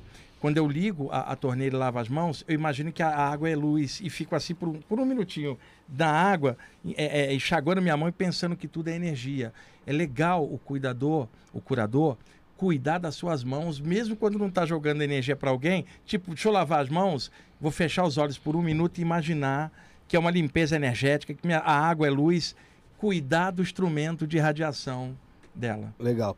Deixa O eu fazer Ro- uma aqui que Fala. eu recebi, do Alex Reis. Ele é lá de Santos, é seu... Ah, é um terrâneo lá de Não, Santos vou aí. tá, eu vou lá, vou lá. Ele mandou aqui pra mim, estou fazendo curso de desenvolvimento me- de medi- mediunidade. O que poderia fazer para ter um bom canal com meu mentor? Olha, eu, eu, eu tipo, o Wagner é médium, inclusive, inclusive trabalhou em centro espírita como médium, né, Wagner? E eu trabalhei como doutrinador, vê? Eu trabalhei cinco anos no centro como doutrinador e dois em outro. Então eu, eu peguei a experiência por um lado, o Wagner pegou para o outro. É, o contato com o mentor é algo que vai progredindo. É, o próprio médium no começo, chegava muito médium iniciante lá, em que ele não conseguia nem controlar o corpo, então o princípio dele sempre era mais próximo a espíritos um pouco mais densos, principalmente quando chegavam. Aí ele vai começando, aí vai começando a controlar até que ele se utiliza. E daqui- o mentor demora um pouco para se comunicar. Ele vai esperar um mínimo de situação, até para poder a comunicação mais limpa, que é quando o médium começando a se instruir, ficando também fisicamente contro- eh, controlado e energeticamente entendido, quer dizer, o parapsiquismo já mais equilibrado. E aí, enfim, ele vai trazer essa comunicação. Normalmente, a gente tem mais de um espírito que ajuda a gente. Geralmente vem um. É muito comum, principalmente no Brasil, ter índios fazendo intermédio, vem dar um passe e tal, até que ele faz e se comunica. Eu, se o Wagner tem uma experiência, provavelmente. O, o que o Salo falou de índio, porque no astral do Brasil tem muito índio e negro muito desencarnado. índio, muito. É bem comum. Topografia, situação nossa. É bem comum. Na América, Uhum. a- a- a- como um todo. Então é muito comum se encontrar um indígena desencarnado um negro, porque E são é mais difícil encontrar na Europa, na China e na Índia, um negro ou um índio, né? Então, muitas vezes a- a- a- o espírito para se comunicar é igual você se ajustando com o equipamento, É, cara, né? é. A sintonia. Você vê o DOC, E é, alguns deles treinam do lado de lá para poder controlar o médio do lado de cá, que é um treinamento dos dois lados, né? Mas o que ele tem que cuidar principalmente é estudar bastante, bastante. sabe? Para poder entender o mecanismo do que está rolando, não ficar na cega. Estudar muito, sem prender a mente, é claro. Para poder entender o mecanismo, para ele ficar mais tranquilo. Porque quando você sabe o que está rolando, você fica seguro. Você estando seguro, tudo flui com mais consciência. Passei 30 anos para conhecer o DOC. Doc, Porque é um eu- eu mentor, mentor. um mentor que 30 anos para ele se apresentar. Quer dizer, para ter minimamente muito uma capacidade projetiva de não ter nenhum tipo de irradiação percepção, para ele finalmente assim, você vê como não quer dizer que seja assim, tá? Mas eles esperam a hora certa assim para a gente a gente já recebe logo de cara seu guia, tá ali seu mentor, seu guia de cabeça, como falam na Umbanda ou na, no Candomblé, mas pode pode ele, ele vai aparecer. Somente se você está trabalhando a mediunidade certinha, um lugar levando a sério, estudando, Mais para frente, tá? É, se vocês quiserem fazer um programa sobre mediunidade, a gente Sim. pode fazer um. Legal. Eu falei com o Felipe, a gente vai fazer um sobre chakras mais para frente. Aham. Que é né? pra- porque é bem abrangente o tema, Porque, né? é um É. te- porque como a gente fala mais de projeção, a- o enfoque tá, é esse. Mas tem outros temas paralelos que pode Sim, ser a feito gente pode até colocar como espe específico. a parte mediúnica da, no da pra- post. E aí, como o Saulo nessa altura isso, já vai ter mudado para cá, já dá para ele também Já dá dar pra ajuda. ele tá junto. Ó, tem, ó, que coisa legal. Tem um cupom que foi gerado lá no, na Pizzaria Ferraria Paris, que você pede lá pelo, pelo, pelo, pelo aplicativo dele, site. Até pelo iFood, acho que dá pra usar também. O cupom Isto Não É Podcast. Dá Oh. 10% de desconto pra qualquer pedido que for fazer lá. Isto não é podcast, gente. Você que tá assistindo agora, você que tá assistindo mais tarde. Aí, você que tá assistindo mais tarde, vai pedir na sexta, pô. Entra lá, é arroba pizzaria Esfirra- ex-ferraria Paris. Eu vou colocar na descrição. E você usa o cupom Isto Não É Podcast. Lá você tem 10% de desconto, tá bom? É, deixa eu ler mais uma pergunta aqui do, do Superchat. Tá movimentado aqui. E aí, galera? De novo vou pedir, dá uma segurada que não vou ler, não vai dar pra ler tudo desse jeito. Que a gente tá conversando aqui também. Tinha uma pergunta que eu tinha selecionado aqui. Deixa eu ver. Ela já li da Thais Vieira. É, Rômulo Pereira, Saulo, grato por tudo. Tem uma estimativa de quando sairá a técnica 5? Se precisa de ajuda ou testes, estou à disposição. Gratidão, Wagner, pelo trabalho. Legal, legal, legal. É, bom, eu tô, eu já estou alguns relativamente avançado em alguns testes. Eu peguei vários eu, timbres e tentando encontrar também é, uma forma que é a parte que eu estou trabalhando no momento de utilizar os microfones binaurais da melhor forma. Então eu percebi que não é vou usar só microfones de, de gerais mesmo, mas eu vou também plugins internos por causa justamente do barulho que faz na hora que eu boto o microfone, que, que eu estou da- do ambiente. Eles captam muito forte. Com o, o, o plugin eu consigo diminuir de forma considerável e ter uma sensação melhor de O profundidade. correto seria você fazer isso, tipo, vamos supor, então no estúdio. Eu assim, tenho que sem- fazer no estúdio. Eu estou fazendo os experimentos em casa Pra entender para um entender como é que funciona a dinâmica. Eu tenho um bonequinho lá que eu chamo de Encostonildo, né? Que tá, tá lá, eu, eu tomei um susto, quase de noite o bicho tava lá em pé do lado da cama. Mas eu tô fazendo os experimentos, eu acho que daqui para São Paulo, né? Quando eu vier para cá, já vai estar Daqui na São Paulo. Tá aberto aqui pra você gravar aqui, pô. Milton de Energia mandou aqui. Milton Ramos de Barueri, São Paulo. Sábado estarei no Parque da Aclimação junto com a Japa Amélia para acompanhar o Saulão. Pedido ao Saulo, descreva o lugar mais alta esfera good vibes que você esteve no astral. Ah, no astral, com certeza foi quando eu estive voando na sétima dimensão e sabe, soube que estava pelos amigos que estavam comigo lá, que eles é como são como se fossem mentores, mas eles não se apresentam assim, são tipo amigos assim, eles são eles agem dessa forma. Eu estava voando nesse lugar quando eu senti uma alegria fora de série, um, um- um- algo que não cabia em mim assim. Eu falei, que, que é isso que eu estou sentindo? É uma, eu não sei nem explicar, paz, grande euforia. Ele falou, isso, isso é daqui dessa dimensão, né? Ele falou, não, não, isso é seu. Você está sentindo isso porque você está nessa frequência, não tem acesso às, às frequências mais densas da dimensão física que você está acostumado, e você também está pegando a energia dos moradores daqui, que são pessoas que vibram nessa faixa. Então foi um nível de paz que é, talvez o Wagner com certeza teve experiência assim, que você, se você desencarna, chega num nível daquele, Porra. acabou. Entendeu? Você, eu, eu era, pô, eu virei Jesus ali, velho. você fica, você sai dali, mas é uma coisa que você tem quando chega lá, assim, é incrível. Esse Então- lugar que o Saulo teve, porque tem muitos lugares, Tem um muitos ambientes. Eu tive num lugar com, levado por um dos mentores, Saulo, os caras eram é, corpos humanoides energéticos e outros esferas de luz. E aí eu falei, perguntei assim, telepaticamente, isso aqui é o plano mental? Porque pô, os caras viravam uma É. luz.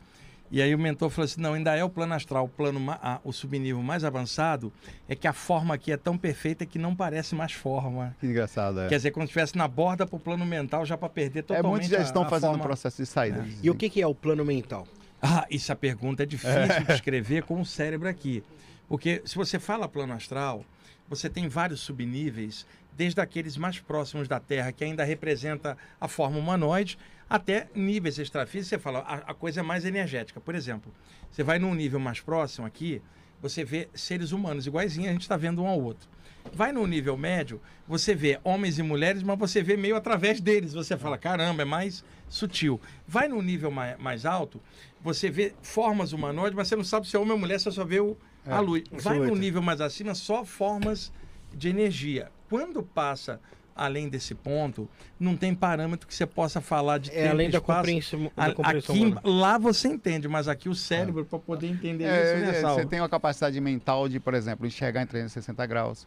Em um, em um momento que você chega no ambiente, ah, o processo de leitura, não, não existe tempo para explicar, é imediato. As coisas estão. Então a gente não consegue dimensionar isso, nem, nem argumentar.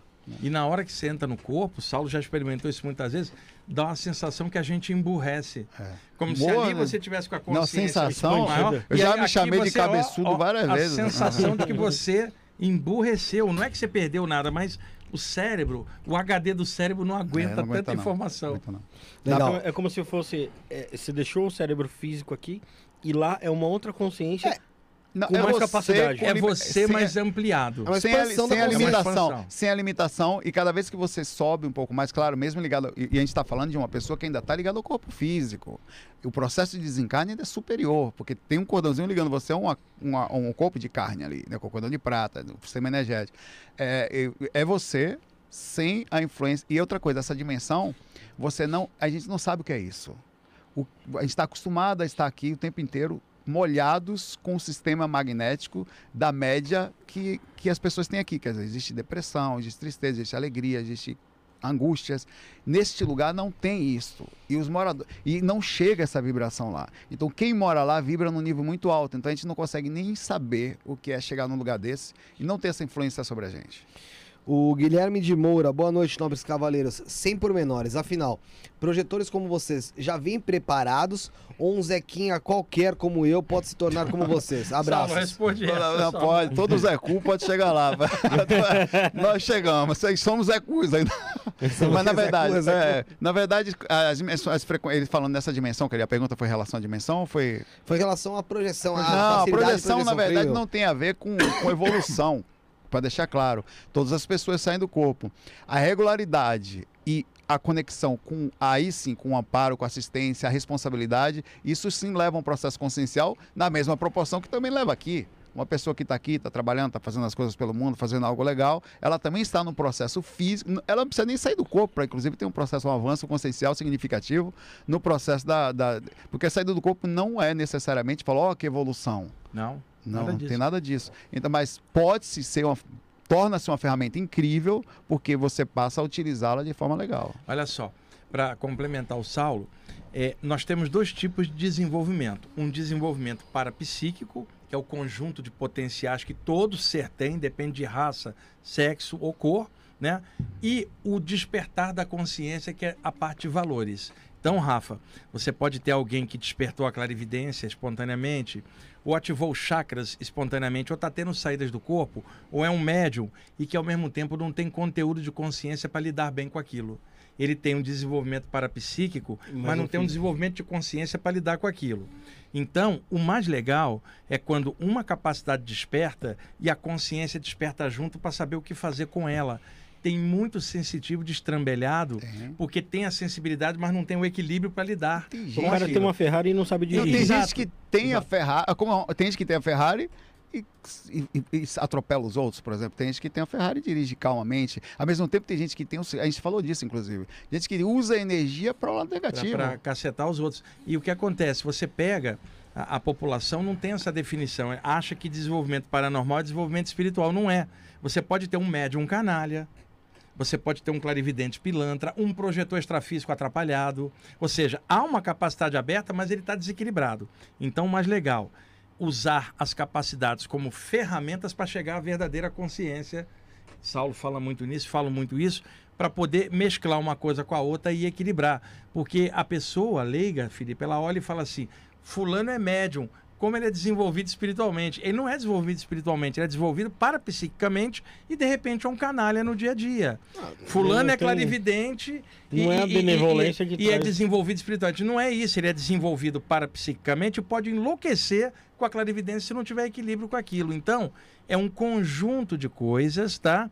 E na pergunta da, da pessoa, em alguns casos, alguém pode ter um preparo antes de descer, não é necessariamente para projeção astral, mas para, através de capacidades desenvolvidas, fazer o bem e crescer. Isto é possível, mas mesmo isso ainda é relativo, porque de repente alguém tem um preparo lá e se enrosca todo aqui. Então o lance é, não se preocupa se tem preparo ou não. Desenvolva, corre atrás, estuda, aprofunda. O potencial é de todo mundo. A, E- Thay- a- a Thaís Vieira, peraí, Rafa. Vocês falaram que é difícil plasmar a roupa. Tive catalepsia e meu filho nu e entrando em uma briga corporal comigo. Temos um relacionamento conturbado e fiquei bastante assustado com esse episódio. É, na verdade, assim, é, é, eu, eu costumo. Já aconteceu comigo, né? Eu costumo dormir mais ou menos equilibrado no sentido da roupa, que é uma bermuda, uma, cam- numa, ou- ou- porque na, na hora que você sai do corpo, você pode ou não estar totalmente lúcido para imediatamente fazer um processo de plasmagem. Já aconteceu muitas vezes eu estar de, de uma roupa específica e me sentir vergonhado porque eu despertei assim no astral e, e, e me vi daquela forma. Normalmente o inconsciente já plasma automaticamente Plasma alguma coisa, automaticamente. automaticamente. Mas pode acontecer na proximidade física, você está muito perto do corpo ainda, já acontece, você está em catalepsia projetiva, por exemplo, ou dentro da aura, acordado, em que você ainda está na mesma forma que o corpo está. Então já tive, por exemplo, espíritos dentro da aura, enquanto eu estava por exemplo, de cueca, e passei e você passa por uma sensação de constrangimento, porque naquele lugar próximo do corpo, você quase não consegue plasmar pela proximidade com o corpo. Você vai a indução magnética da aura junto à proximidade física faz com que você mantenha a forma de- forçadamente. Então eu costumo dormir de- equilibradamente, porque se acontecer uma, uma incursão dentro da aura, eu já estou equilibrado, eu não sofro uma, uma ação de um espírito tentando. Que às vezes acontece, você tem catalepsia positiva e os espíritos ficam ao redor da cama por motivações diversas, né?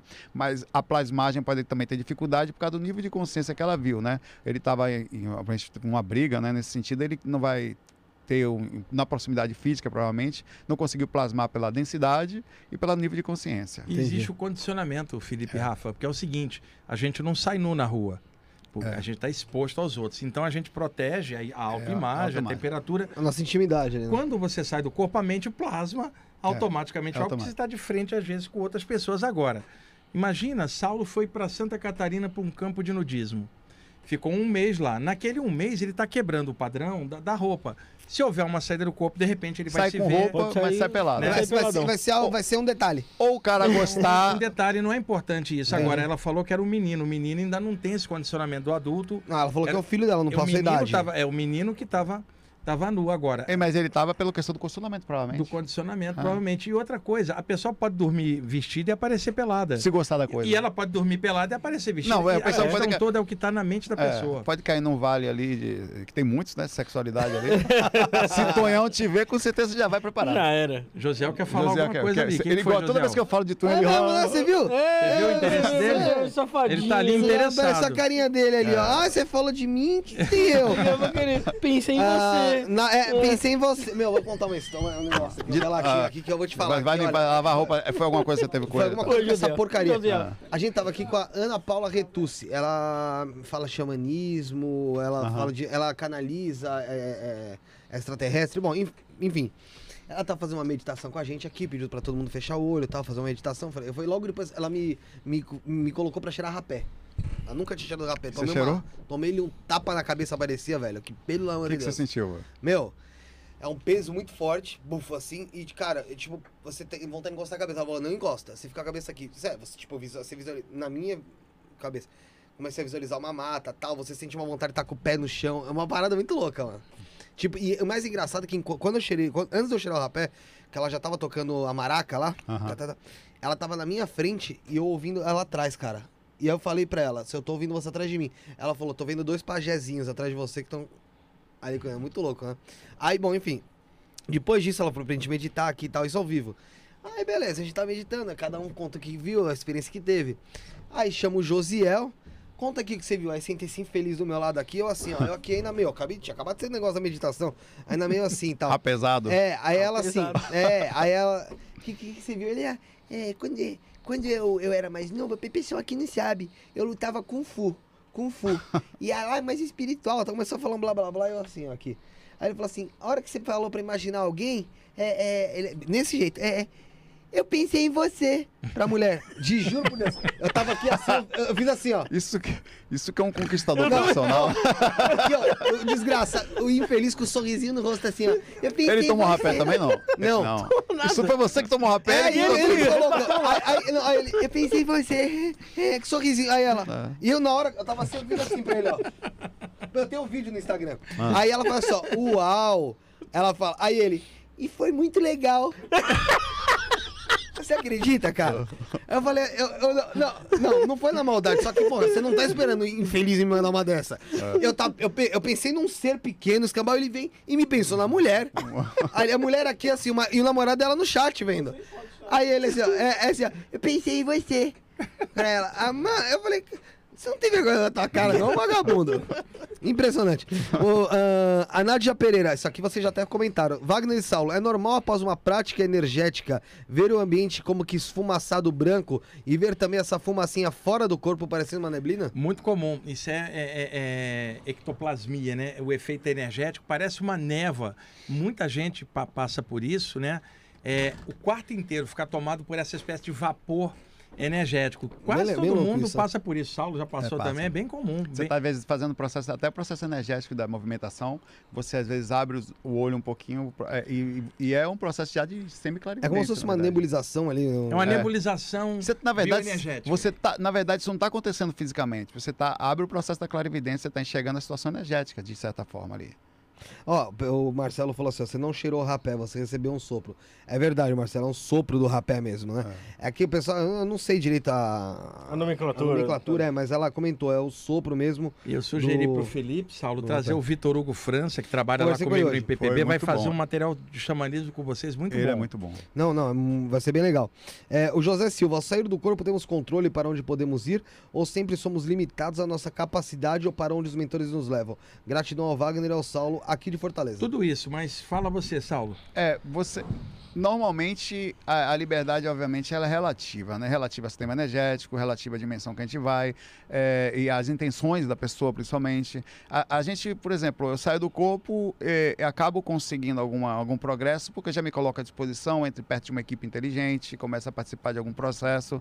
Isso, isso, isso me dá alguma liberdade. Nem sempre eu faço o que eu quero, não sei o Wagner, se eu quero ir em tal lugar. é, nem sempre tenho essa liberdade. Aliás, quase nunca. Quase nunca Quase também nunca. É, você normalmente está conectado, está atrelado às situações da equipe espiritual. Até a gente faz isso porque, naturalmente, por questões de densidade, a gente sai na frequência inferior. Então você já não fica por aí perambulando, se, porque você acaba perdendo a lucidez rápido, você fica. Então você entra logo numa conexão e. Normalmente, quan- quando a- a- um projetor trabalha com um grupo extrafísico, não é onde ele quer ir, é onde o grupo, É. por consenso, para uma Aconteceu atividade você, leva. você chegar e pedir, olha, eu queria ir na casa da minha Sim, mãe, eles falam sim. assim para mim, olha, nós não podemos ir, você vai, nós vamos para outro lugar. É. Aí você faz, eu vou com vocês. É, e É. outra coisa que aconteceu comigo, de eu pensar e irradiar energia para um familiar, né? E um, um mentor pegar energia e falou assim: não vai para ele, não, tô desviando para outra pessoa que precisa mais. Teu irmão precisa passar isso para aprender um monte de coisa. Eu vou levar para outra pessoa. Pois é. Caramba. É assim, é dessa forma. É tipo, não tem colher de chá porque você. Não tá- tem ego, é, é- é- é favoritismo pessoal. Eu sempre falo isso. O, o pessoal viaja muito na, na maionese astral com isso que eu vou falar. O fato de alguém ter uma saída do corpo, ou, ou um chakra aberto, ou clarividência, ou, ou mediunidade aberta, não vai isentar ela das coisas do dia a dia. Ela vai continuar pagando boleto. Ela pode tropeçar, quebrar o pé. Ela toma chuva, ela toma sol, sente fome e vai ao banheiro.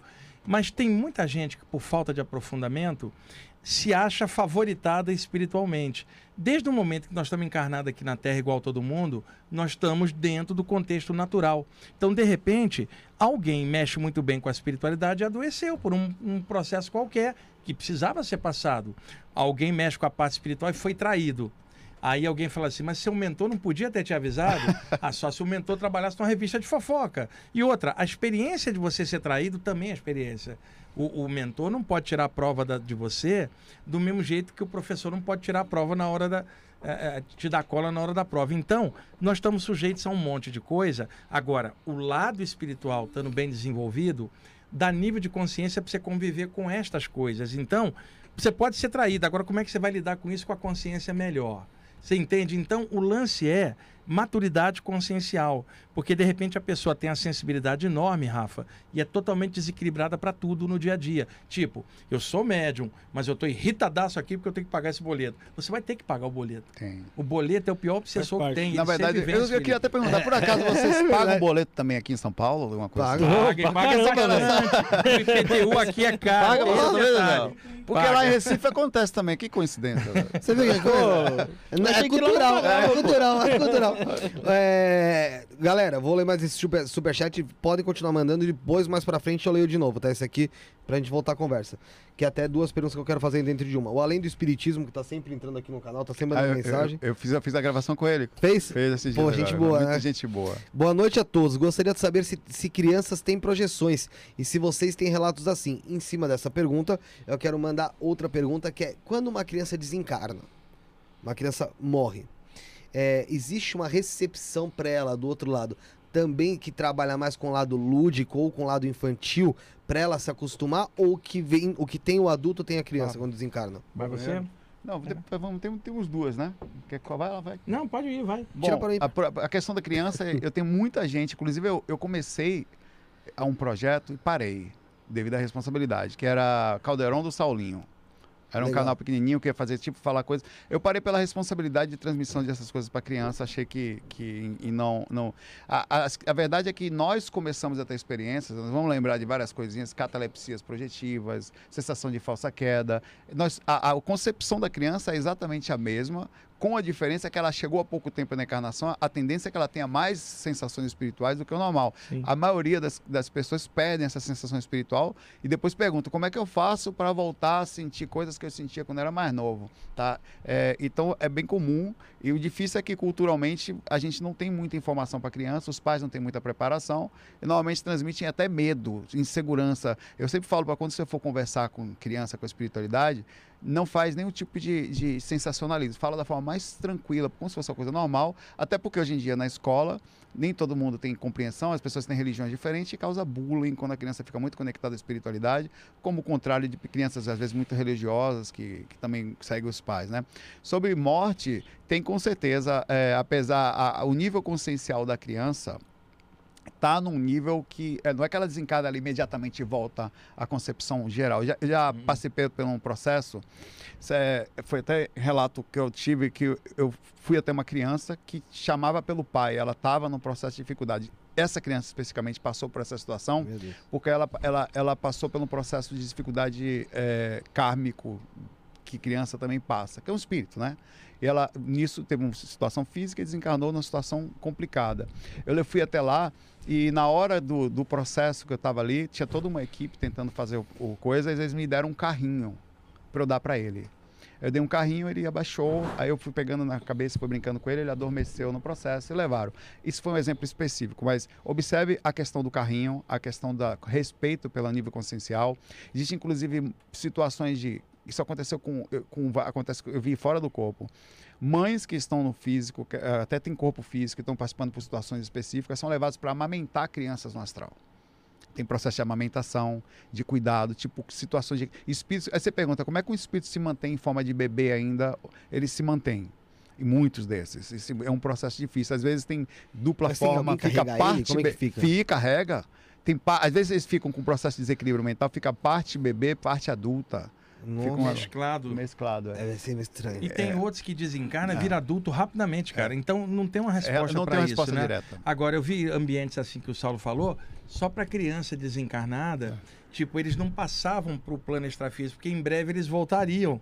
Então Ah, tá. ficava no ambiente. E fica na forma fosse criança. uma sala de espera ali. Na fo- forma de criança, porque em breve vai descer Vai de voltar. novo. Para você desfazer o processo, para depois fazer tudo de novo.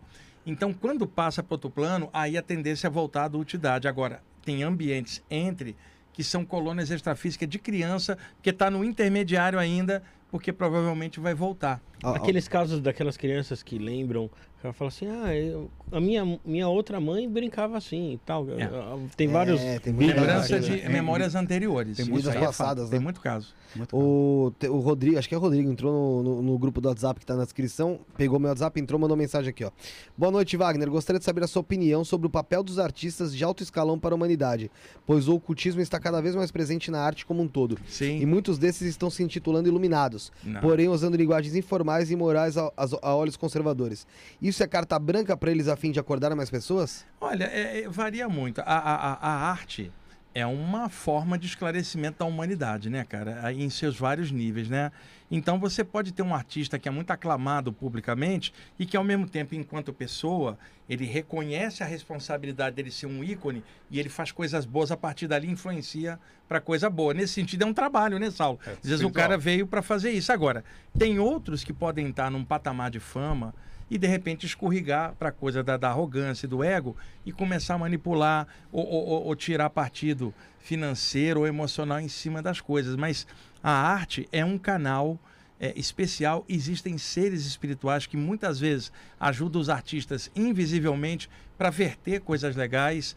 Quem está fazendo isso bem está prestando um serviço para a humanidade e, e a arte como um todo pode ser no canto, na escultura, na pintura. É, é- é- a pintura, principalmente, é uma forma de passar energia através das cores ali vibrar uma série de coisas. Tem colônias extrafísicas de artistas variados. É uma, é o que ele fala é importantíssimo. Desde o ocultismo já antigo já se falava nisso. Na teosofia também Sim. tem uns livros do Charles Webster Leadbeath e da Annie Besant que falam dessa coisa da arte na questão das formas de pensamento. A pergunta dele é muito pertinente. Agora, tem que tomar um cuidado grande com a história de se achar iluminado. É, o cara que Isso já acha é um isso, perigo. Só de falar isso, você já sabe que. É, o ego. já- né? não, já sabe que é- não tá, né? Não quer dizer que não seja ruim também. É, o mas pior inimigo mas dele a é é o sensação de sentir-se luz, ela é arriscada, né? E, e ela é, peri- é um momento perigosíssimo, Rafa, quando a pessoa se acha altamente iluminada ou espiritualizada. É um momento ruim, porque o ego dela está tão exacerbado que ela não consegue mais enxergar a realidade. Vem um espírito obsessor e pega ela por baixo, porque ela não está. O legal é, vamos caminhar com equilíbrio. Todos nós, sem exceção, temos qualidades e defeitos. Estamos lutando para melhorar a qualidade e diminuir o defeito. E Felipe, nenhum de nós é espiritualizado.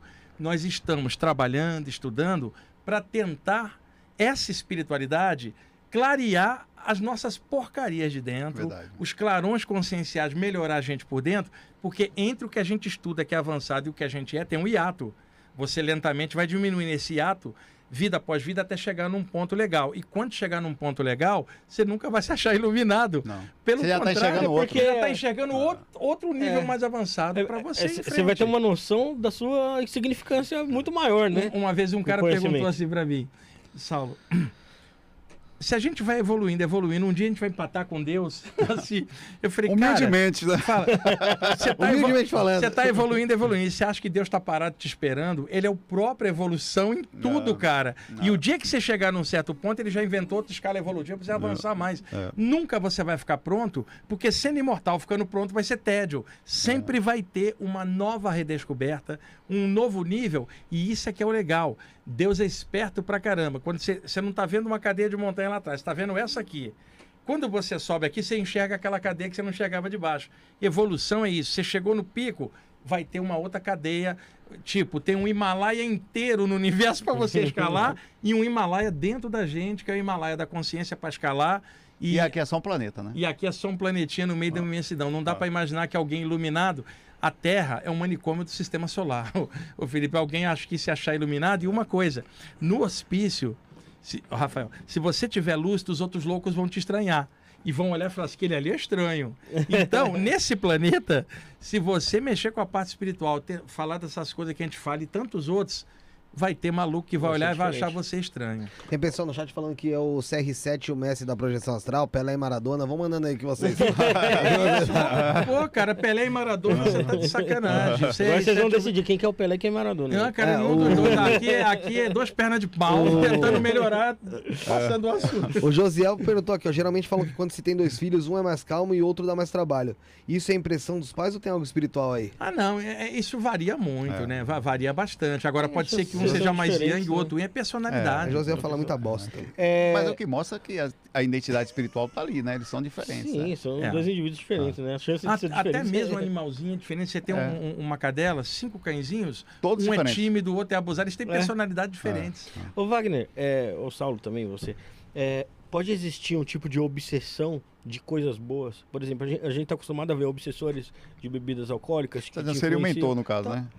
Mas se, se o cara, por exemplo, gosta de estudar, Hum. pô, pode ter um espírito lá que acha tem que- obsessão naquele. O, o que pode acontecer é alguém, mesmo uma pessoa boa, ficar obcecado por alguma coisa. Isso é possível, tá? E aí uma entidade manipular essa mania da pessoa. Pode ser até estudando, tornando a pessoa um fanático. É. Isso é possível. O obsessor percebe Mas não que a seria pessoa... do bem, né? Não, não é do bem. isso Ele tô age, ele falando. tá fazendo uma coisa Ele não é que- isso. Ele está induzindo a pessoa a radicalizar É. para ela escorregar. Então, tipo, a pessoa estudando a parte espiritual, ela deveria crescer, teoricamente falando. Mas Mas e fica se- bitolada. e se ela ficar bitolada só intelectualmente naquilo e emocionalmente não crescer? Ela vai cometer um erro radical, vai começar a julgar todos os outros que não estudam aquilo. Tem um obsessor que adora que a pessoa fique assim, porque ela fica tapada, segue radical. Ou começa a falar que você é bom pra caramba, que É, você é massa, olha, tá você... conversando com o tá sendo isso ontem, né? Você tá super, você tá... Isso é super... O elogio é perigosíssimo também, pra botar o ego da pessoa na altura pra dar rasteira nela, Felipe. Você quer fazer xixi? Não, ainda não, Não, tô tá. tranquilo. Você, você ia com ele, alguma É, coisa não, assim? não, não? é, porque eu, iria- eu vou te mostrar onde é o banheiro. outras Não, eu- foram quatro horas de live Eu- e eles se revezavam indo no banheiro e eu aqui preso. E eu falei pro Saulo, de Saulo, dez minutos antes vai lá no banheiro e faz xixi, cara, porque É você não vai sair daqui. Quer fazer xixi, Saulo? Não, não, tô bem, Não, tô não, bem. tá bom, se quiser me dá um E, toque. só. e- o Wagner, e o Wagner falou que ia sentar nessa cadeira aqui, que era estratégico, a hora que É, eu acabei Ele esquecendo. acabou Mas, esquecendo. mas eu fiz xixi antes, rapaz. Eu fiquei preparado, não tô combinado, tô tomando água devagar. Eu também tomei. né? Ô, ô, Wagner, Saulo, como é que funciona a vida após a morte dos animais? Vamos lá, Saulo. Olha, é, eles têm uma, uma, uma evolução paralela à nossa, digamos, tem espíritos específicos que. Eu já tive a oportunidade, inclusive, é, de. Isso é uma pergunta interessante também, de encontrar com três cachorrinhos meus. Eu ti- fui numa. Fui levado à casa que eu vivia e os três vieram correndo em minha direção, estava super lúcido. Foi muito difícil manter a lucidez porque e, e por causa da emoção. Da emoção. Eles pulavam em mim, brincavam comigo. Eles foram levados por espíritos específicos ali. Foi como um presente para mim e para eles também. né? Eles não esqueceram de mim. Era panda, pantera e puma. Era um, um, eh, na época tinha uma casa, era um pastor, um filho e um doberman. Os três enlouquecidos brincando comigo.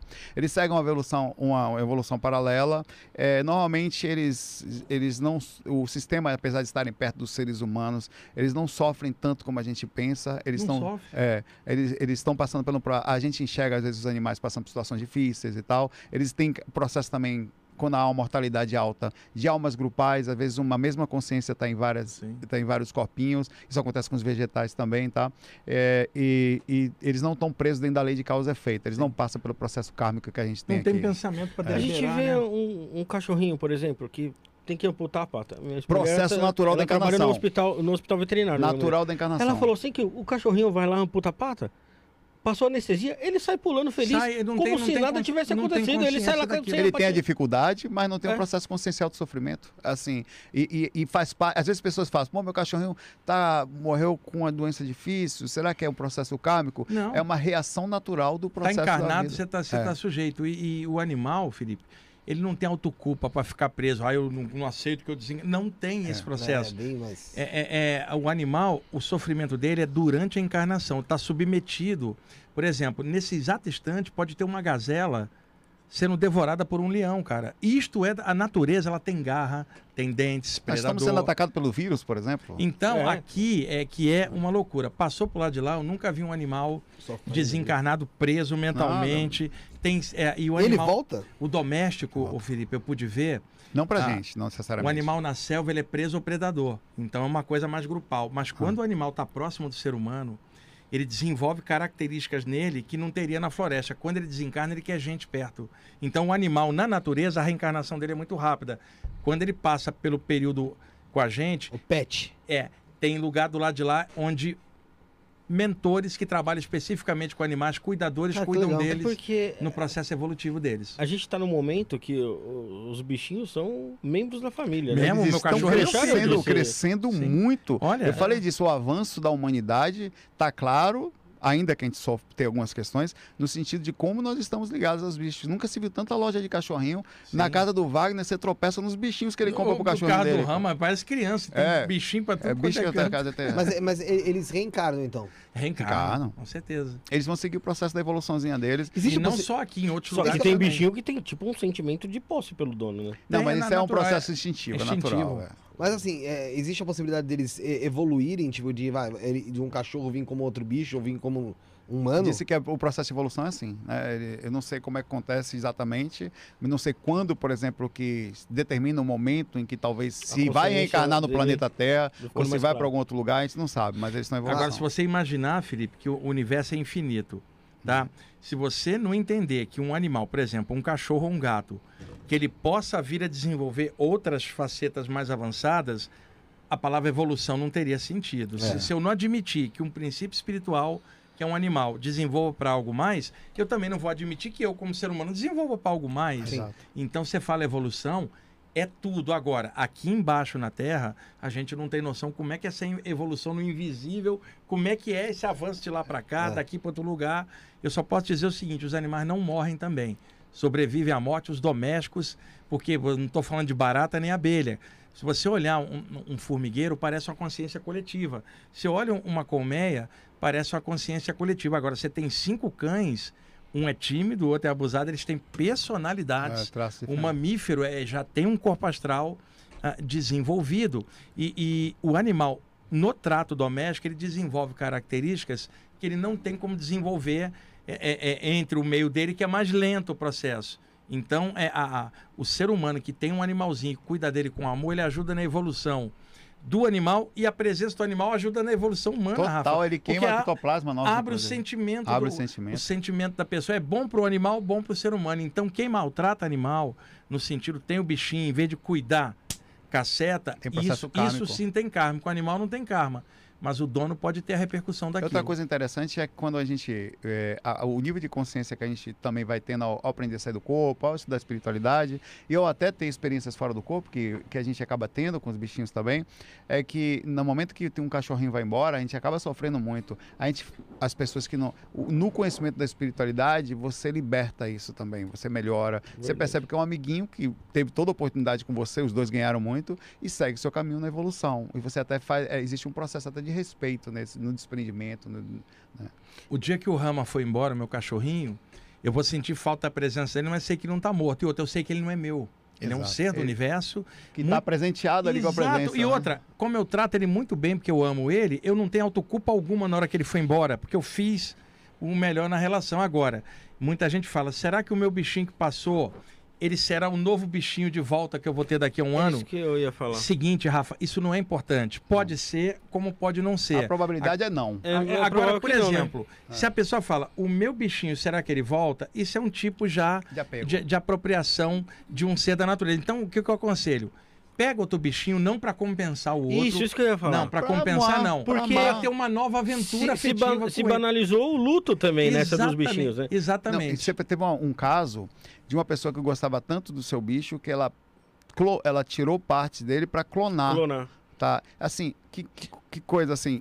Até que ponto o, a- o processo de incompreensão da libertação, do apego, não tá. Até a, a oportunidade de amar e de distribuir esse amor a tantos outros bichinhos que tem Exato, por aí. Vai ter um outro bichinho lá na frente, assim, não importa se é o mesmo ou não, trate com amor e desenvolva uma nova relação. Agora, é, esse tipo de apego, ele é ruim e eu entendo a dor da perda. É tanto compreensível. que lá no programa Viagem Espiritual já falei muito sobre isso para tentar ajudar, mas tem muita gente que lida com a perda do animal, às vezes pior do que lida com a perda de um ente querido humano.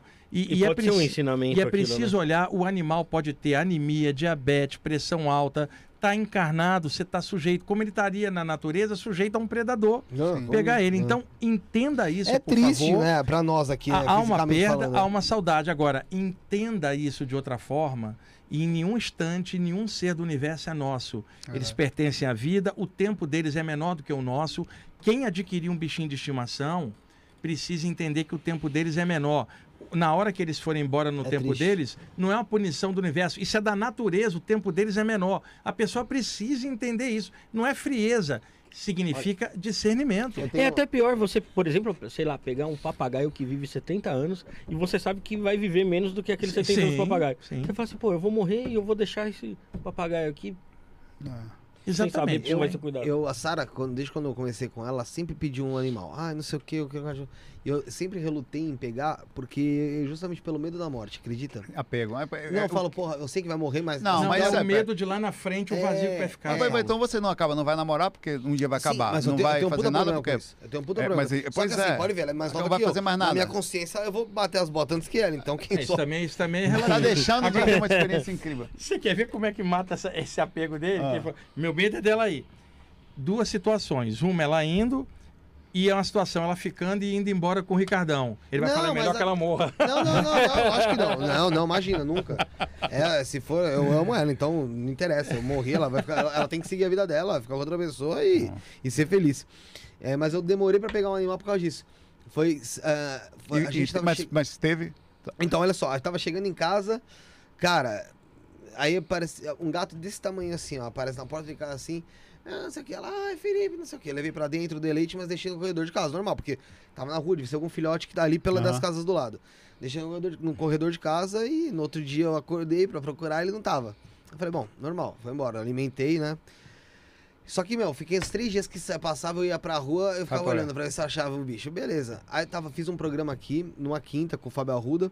Fui embora. Chega, passando a porta da casa da minha mãe, a minha irmã mandou o seguinte: falou pra mim, Felipe, você botou um gato aqui na minha porta, minha mãe tem um monte de gato. Falei, tá louca, caramba? Acabei de chegar do programa. Ela falou, meu, apareceu esse gato aqui. Era o gato que eu tinha. Aí eu falei, ah, mano, pega. Olha, ô Felipe, eu ajudo alguns abrigos de animais aqui em São E Paulo. fez um bem gigantesco. Arrecado casa. ração em palestras para ajudar e- esses abrigos. Então, tem muita gente que gosta de animal, mas a gente não pode é, é, também exagerar. Tem um amigo que ele, é- ele é cachorreiro, ele recolhe cachorro de rua, montou 20 um grupo, casa, é. ajuda um monte de gente. Ele tinha um, um- um- um- na época não, é- não era, não tinha esses canais, era um blog onde ele colocava as coisas ali. Você sabe que gente fanática por animal começava a criticar ele, tipo, por que, que você só ajuda os cachorros? É, tem isso. A- Pô, a- mas tem porque- gente que faz. Gente, o cara trabalhava durante o dia, o pouco tempo que ele tinha à noite a resgatar os cachorros e sendo criticado, Criticado. por alguém que não Que não faz nada. Tem gente que reclama também por que, que você não tem filho e tem cachorro. Exato. Então, é, é uma loucura. E quando você fala de animal, tem, por exemplo, a gente está falando aqui de cachorro, e o doméstico. Eu posso falar É. do Rama, que é um cachorro. Eu nunca vivi com um elefante, eu não tenho como falar de um É, elefante. Eu não sabe. vivi com um Ah. golfinho, nem com um boto. E eu, e eu acho muito ruim estar exterminando esses animais. É claro, tudo que a gente puder fazer é bom. Mas aí a gente está conversando aqui e alguém começa a radicalizar. Mas e os bois que morrem no, no matadouro? E não sei o quê. Das Gente, crianças ninguém fala. é, eu posso falar daquilo que eu sei. O animal doméstico perto de mim. Isso Na não. natureza ou o boi, eu não sei dizer. Eu estou Assim- contando o que vocês perguntaram. Que dentro agora tem muita gente que radicaliza ao ponto de amar os animais e detestar os homens. Isso aí é Sim, pura inversão de sim, valores. Sim, sim. Não. E é engraçado como tem, como tem gente que gosta de criticar, né, cara, nesse sentido. Não interessa, se você fizer uma coisa, a pessoa vira e fala, por que que você tá fazendo isso em vez de fazer aquilo? Porra, E às vezes não faz nada, né? Uma, Não, é, uma vez, uma a gente faz fazendo. nada, é, é. A gente tava fazendo uma ação social lá no bairro. É, onde a gente mora e tal. O Rafael tava junto até. O Bruno também, mandar um abraço pro Bruno. E a gente tava dando. De tempos em tempos a gente levava marmita pra morador de rua. A gente começou com 50, 100, chegou até 800. É, e aí uma vez tava no con- Conselho de Segurança do bairro. E o delegado falou: Ó, queria parabenizar pelo projeto tava falando da gente. Tava saindo pra ir embora, a mulher me parou. Por que, que você faz isso pra mendigo? Por que, que você não vai fazer pra criança? Eu falei, por que, que a senhora não faz pra criança? É. E deixa fazer pros mendigos? É, né? Tá Não, cada um fecha um ponto. E outra, faz, não, é- não é- não era só pra pessoa em situação cada de um rua. faz um Às vezes tinha criança junto. É e importante tinha no campanha do agasalho que Como a é gente a gente está falando de projeção, tem gente que está falando ali de alimentação, melhora da alimentação, tem outro que fala de clarividência, tem outro que fala de xamanismo, Vitor. Então a, a gente tem que fechar as lacunas. Então, É, mas pensar mais. Você quer ver uma coisa, Felipe?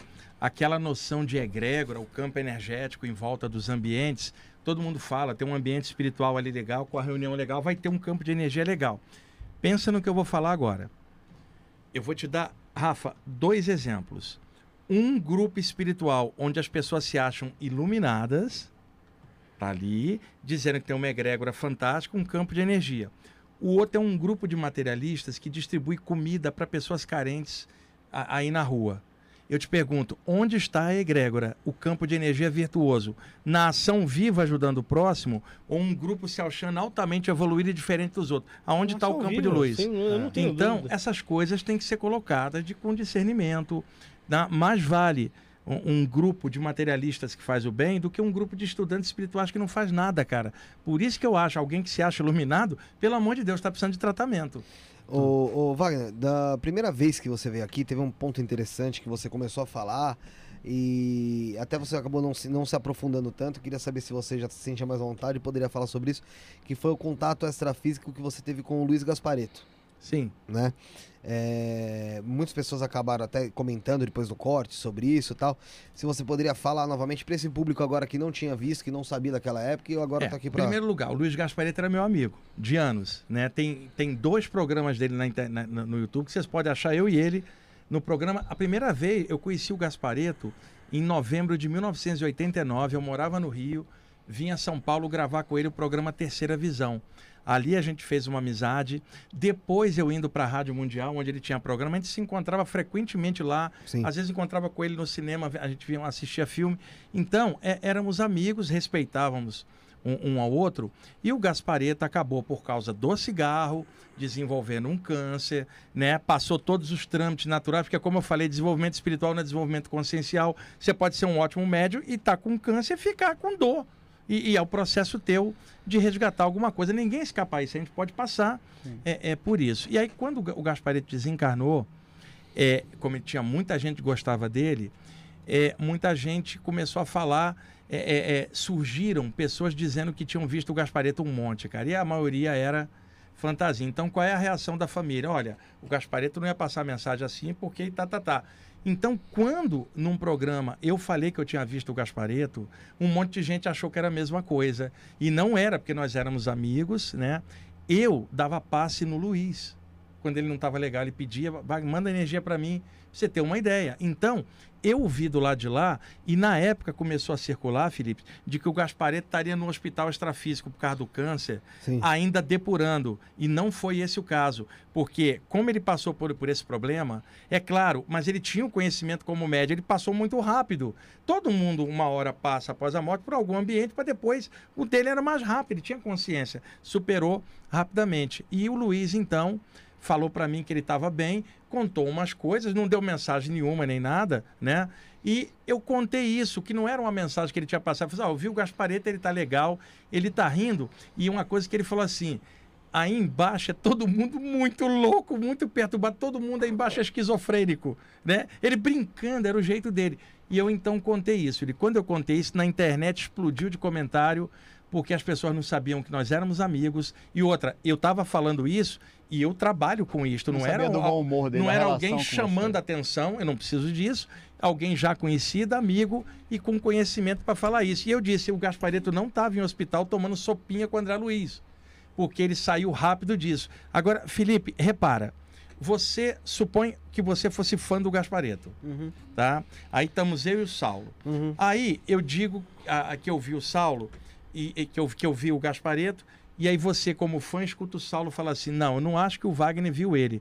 O Gaspareto está num hospital extrafísico, tomando o medicamento porque ele passou uma doença danada por causa do cigarro e ele então ficou, deve estar se tratando no astral. Você que é fã do Gaspareto, que era o cara que se admira, o Saulo tá dizendo que o cara tá mal do lado de lá. Se você é fã do cara e o cara que se admira tá mal, imagina você quando passar pro lado de lá. Ah, fica Então, numa pior merda, ainda, Porra, né, então, velho? aí eu chego e falo, conversa fiada, o cara tá bem do lado de lá, simplesmente passou por um trâmite que todo mundo passar e ele passou muito rápido. Fica tranquilo, Felipe, o Gaspareto tá seguindo o trabalho dele do lado de lá, a pessoa é do lado de lá o que ela era do lado de cá.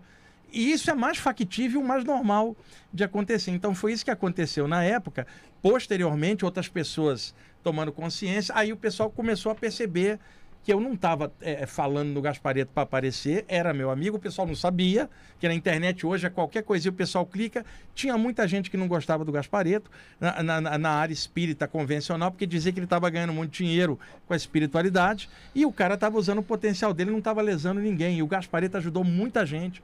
Eu sei, eu vi. Agora, ele tinha a personalidade dele, o gênio dele, como cada um de nós tem Verdade. o seu jeito. Você fala assim, o Gaspareto, às vezes, ele, ele falava assim, rispidamente. Sim, falava, mas ao mesmo tempo ajudava um monte de gente. Como médium, ele trouxe muita coisa boa. Então, olhe o lado bom das pessoas, é o que vai prevalecer numa consciência que estuda essa parte espiritual. O Saulo desencarnou.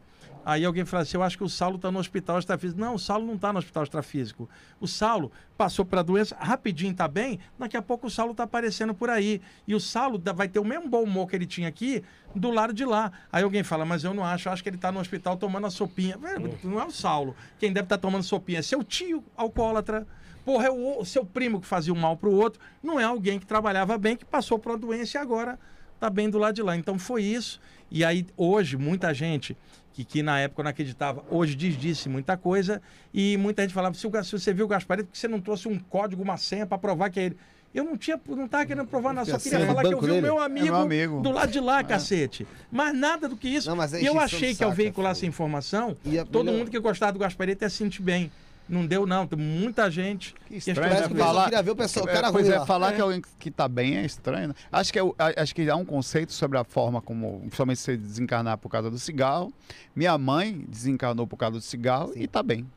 Porque o fato de ser fumante não é o, ga- e não é o Gaspareto. E não é o Gaspareto. Tipo, não, ela não tinha ela não bagagem, não tinha mediunidade, Gaspareto, nem, nem tudo que ele fez. Minha mãe desencarnou fruto do processo cigarro. Tá, é, é, existe, obviamente, as reações que diz respeito a ela, mas ela não tá numa situação ruim. Tá. O, o Saulo desencarnando, ele pode, por exemplo, passar uma doença ou alguma coisa que ele fique alterado pela doença. Tá, supor. Aí ele desencarna. O que, que acontece? Eu sei que o potencial do Saulo de superar aquilo vai ser mais rápido do que o do seu tio. Sim, porque. Então, é, ele vai passar rapidinho, ele vai estar operante, positivo e operante, porque essa é a essência dele. Então, alguém com conhecimento espiritual, mesmo com problema e tal, vai conseguir entender isso mais rápido do que o outro sem o conhecimento. Então, essa é a diferença do processo do Gaspareto. Passou por um processo, rapidamente ele que ele limpou tem aquilo também- e estava normal. tem uma carga, uma lá. repercussão positiva das suas ações muito grande. Então, Mais ele deve rápida. ter tido um processo Não é porque é superior, é porque já conhecia o assunto. Isso conhecia o ajuda pra caramba. É, Ô, Saulo, Fala, Rafa, vai. É, e quando você falou que a gente vai, que a gente vai ser do mesmo jeito lá. É, quando uma pessoa vai se se desencarna num quadro de demência, Alzheimer, chega lá como no Ela espiritual? é, depende. Tem, eu vou fazer um exemplo paralelo. Tem cara normal, lúcido, que desencarna e fica demente do lado de lá, Rafa. É o contrário.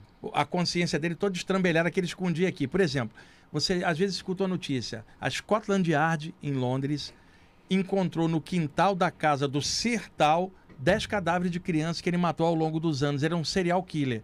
Mas ele disfarçava muito bem, como um, um senhor inglês fleumático, pilar da comunidade. Desencarnou, está perturbado, de- demente, porque a mente dele era assim.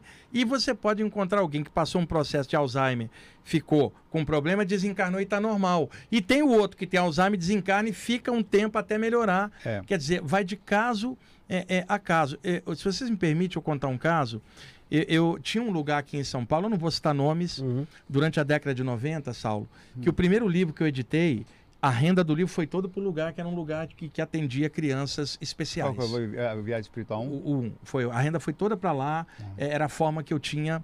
Essas coisas a gente não fala em público. As pessoas te cobram um monte de coisa, ninguém sabe o que, que você faz.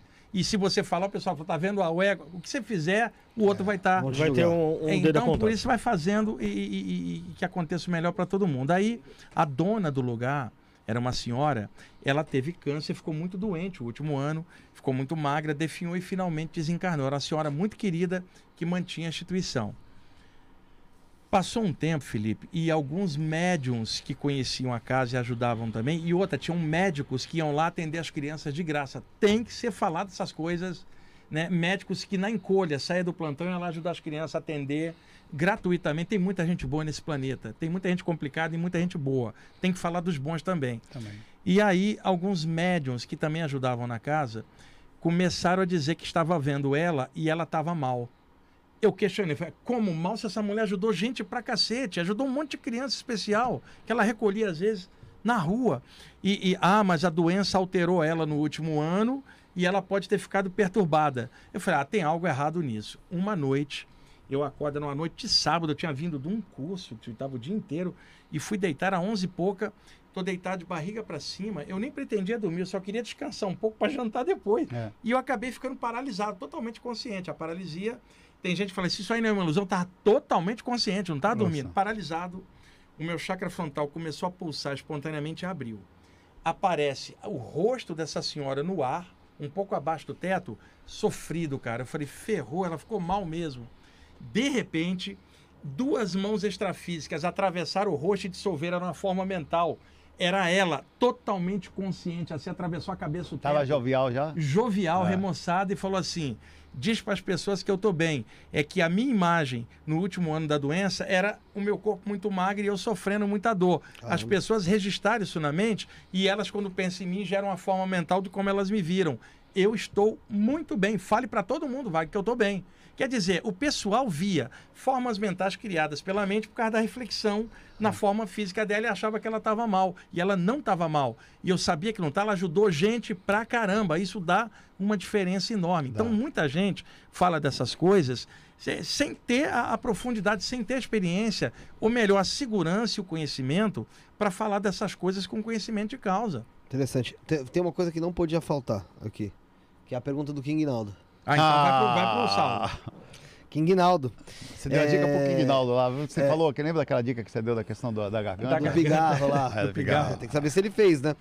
Quando fumamos ou bebemos, etc., e morremos devido a uma dessas coisas que usamos, é considerado suicídio, pois somos conscientes que esses produtos nos fazem mal? Vai lá, Saulo. Ó, você tem se- o, o caso de André Luiz, que é o caso clássico que a gente sempre fala. Explica um pouco pessoal que, que tem É, gente que não tá É, no, no livro do nosso lar, André Luiz é, é o, o espírito ligado, a história dele naquele livro. Ele, ele, ele bebia um pouco. Não, Ele não bebia quer, muito. é, não quer dizer que seja todos os casos assim, mas é importante afirmar. O fato de você beber muito ou fazer qualquer coisa que leva uma pessoa especificamente ao desencarne, quer dizer, pessoas ficam às vezes aprisionadas em regiões inferiores por causa de vontades que tinham em vida. Eles ficam travados no processo, eles continuam seguindo essas pessoas. Há uma grande chance de você já ter alguma coisa ali acompanhando durante o processo da vida. Tá? André Luiz provavelmente passou por esse processo que não está descrito ali. É, e André Luiz também saiu daqui com sífilis, ele também tinha um processo sexual a- a- desarmonizado ali. E com isso ele caiu na região ruim e foi considerado um suicídio inconsciente. Isso- esse processo acontece principalmente se você cai num lugar de grandes inquisitores, os espíritos não são muito legais nesse ambiente, tá? Não é todo mundo que é assim, mas é lógico que você sofre uma repercussão quando você debilita o seu corpo a ponto de criar um processo de reação que pode levar a um processo de inferiorização. Como eu disse, é relativo.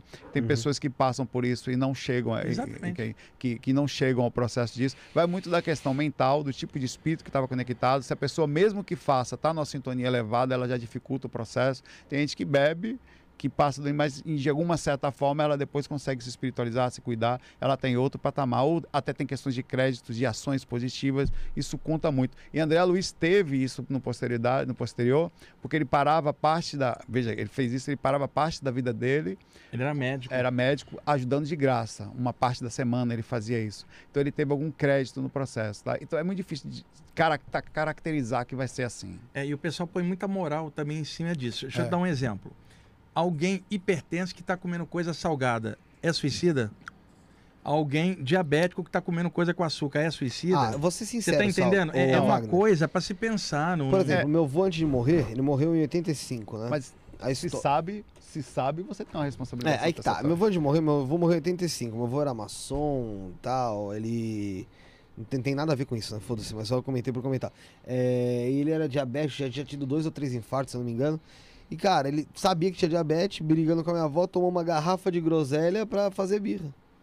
Mas só uma, uma Então, isso que eu tô falando. Tem, Não, mas é, no caso ele passou brincando. Pô, né, não, brincando não, a- brigando, é fazer Então, birra. aí tá bravo. Tá é que a bravo. pergunta dele falava de cigarro e álcool. Então, Sim. eu tô tentando mostrar que há outras coisas que também. Sim, mas nesse caso, por Podem- exemplo, eu considero um suicídio.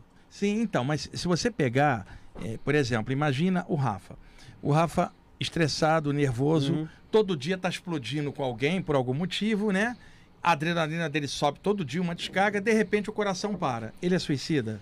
Veja, Provavelmente. emoção também mata. É, mas não é- não é tão É, um- é um- é um exemplo que eu tô querendo dar Entendi. aqui de várias situações, porque como falou de cigarro e álcool, entra Sei. muito componente moral. Eu estou tentando tirar o componente difícil, moral e falar a parte técnica. Sim. Se olhar direitinho, raros são os que vão na hora certa, Felipe, porque a gente Sim, pode sim, causar sim. Não, aquilo você por uma série de uma- coisas. É, tem, tem como você falar a questão da compulsão, né? A desarmonia vem daí, mas mesmo assim, é di- dificilmente alguém consegue viver realmente a vida toda sem passar doença. Se você ia 100% pensar que uma pessoa que come muito, por exemplo, que a comida seria um processo também que uma pessoa que se alimenta mal também pode ah, determinar o tempo que ela vai viver aqui. Sim. É, mas pega uma pessoa que é Um exemplo. bulimia, né? Exato. Que é o contrário. Que é o É. contrário. Então, tem várias situações que É o exagero. Exagero versus situação espiritual, versus situações de crédito, é, é muito difícil determinar. Por isso que é difícil dizer que todas as pessoas passam pela mesma situação. E O- largar um vício pode ser um processo espiritual também? É, Como é- assim? é- é- largar como um assim? vício, é, você largar um vício é, pode ser algum processo de, de evolução. Olha, todas as vezes que você quebra um padrão antigo que te prende e vai para frente é evolução. Então, uma pessoa largar um vício que é o que prende ela, a consciência dela naquilo, a energia naquilo, ela acabou de soltar um peso que ela vai ganhar mais leveza para frente. E todo mundo tem algum tipo de vício. Sim. Agora, tem os vícios que são mais conhecidos e que são mais deletérios, como a droga. É droga diretamente. né? E eu não estou condenando nada, eu estou falando de algo que é mais letal Uhum. o, o excesso de álcool, ele, é le- vai ser letal, ele ferra a saúde. E o ato de fumar, e lembra, eu não estou falando por aspecto moral, porque às vezes a pessoa está num grupo, você é fumante, e vai para um umbral, não é isso não. Não. É o lance de você, a gente sabe os problemas circulatórios que o cigarro causa no equipamento. Pode ser uma ótima pessoa, mas o equipamento está entupido. Então, neste sentido, você causou uma limitação na manifestação do teu corpo. Você vai sentir mais preso. Você venceu isso, você vai sentir um impulso para frente. Mas isso em todos os sentidos, é, é- é, vícios são coisas que são correntes que prendem a gente a alguma coisa. Cada vez que você se livra de um, você rompe corrente e vai para frente, né? E nunca é fácil vencer um vício, né, Salvo? Seja lá o vício que for, nu- nunca é fácil. Ô, ô, Saulo, tem uma pergunta pra você. Agora eu vou fazer essa pergunta que o chat tá aí pedindo. Então, por favor, se inscrevam no canal. Não esquece de deixar o like. Galera, de novo, pede o pessoal deixar o like aqui, gente. Porque, pessoal, eu lembra que eu falei? Pessoal, Eu peço deixa pessoal, o like aí no programa. É, isso. vai, e Salvo. se inscreve, também. se inscreve também no Estudar Podcast aí. Eu vou dar uma olhada aqui como é que tá a inscrição deles aqui. É, ó. tem que olhar. O... Não, e aí vem a ameaça, se não fizer a inscrição, vai pro umbral. É, se não é inscrição, vai pro É, umbral. Infelizmente, vocês vão partir dessa pra uma melhor. e vão, né? Pode ser que você fique legal lá. O Vartinho perguntou o seguinte: é, pergunta ao Wagner e ao Saulo o que, se eles conhecem o que acham da, do Mahasamadhi. Vamos lá, fala, pessoal. Vai, vai, vai. você- Maha Samadhi é o seguinte. Você que conhece. É, samadhi é uma expressão que vem do sânscrito, significando estado de consciência cósmica ou expansão da consciência, tá?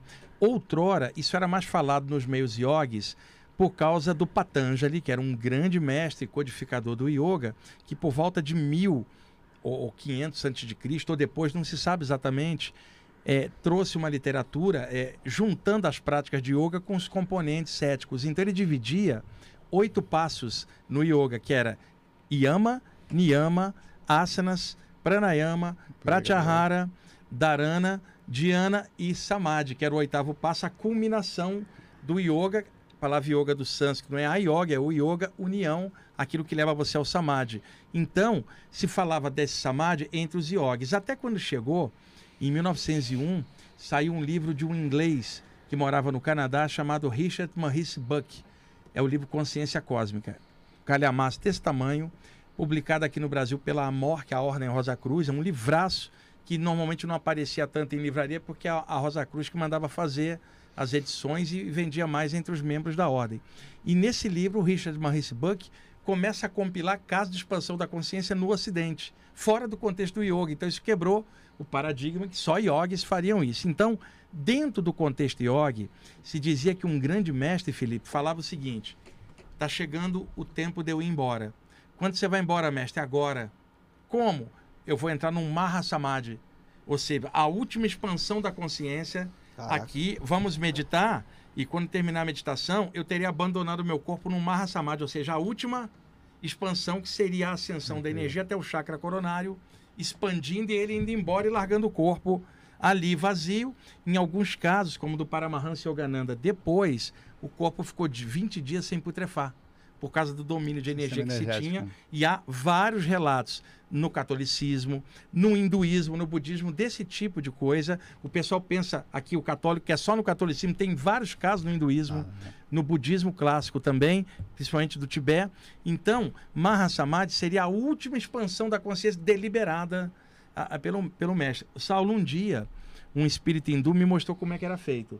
Eu não vou contar aqui, porque isso é uma coisa complexa de eu mostrar aqui sem imagens. E aí eu falei assim: agora que você me mostrou isso, e se eu fizer? Ele falou, se você fizer suicídio, porque você precisa ficar para aprender um monte de coisa. Eu falei, tá, e aquele mestre? Ele reencarnou porque quis, é igual um monitor, não depende da, da nota. Ele sai a hora que ele quiser. essa- Mas você precisa estar aí, trabalhar e muito, É. para um dia você sair bem. Desce aí que você tem que muita coisa para fazer. Então eu sei o que, que os caras fizeram. Eu sei o mecanismo dos nádios, eu sei, mas eu não posso É. falar isso aqui. Vai que se eu explique a alguém. E Mas- alguém vai lá e- esses caras faziam por evolução, é uma outra O história. cara fuja da encarnação, né? E o cara usaria para Mas, você, fugir. mas tem uma Tem pergunta, um Wagner. caso Peraí, famoso. uma pergunta. Você acha que qualquer pessoa consegue atingir esses estágios por querer? Não, mas o que acontece? Eu mesmo que eu É. falo, vai ter gente a tal ponto que acha, acha que eu vou fazer. Uma- eu acho- é, um, eu- é um- é um- um perigo. O máximo que eu consigo tentar isso é me aproximar mais do capeta ainda. Mas. É, é assim, a- o, o aluno na sala de aula depende da nota média do ano. O monitor não está sujeito à nota. Às vezes, grandes entidades reencarnam e são mestres de alguma área, são como monitores. Eles podem desencarnar a hora que quiser. Eles não dependem de terceiro para ajudar. Eles não, de- não dependem da nota. Agora, um de nós tentar fazer é suicídio. É Você suicídio. depende da média.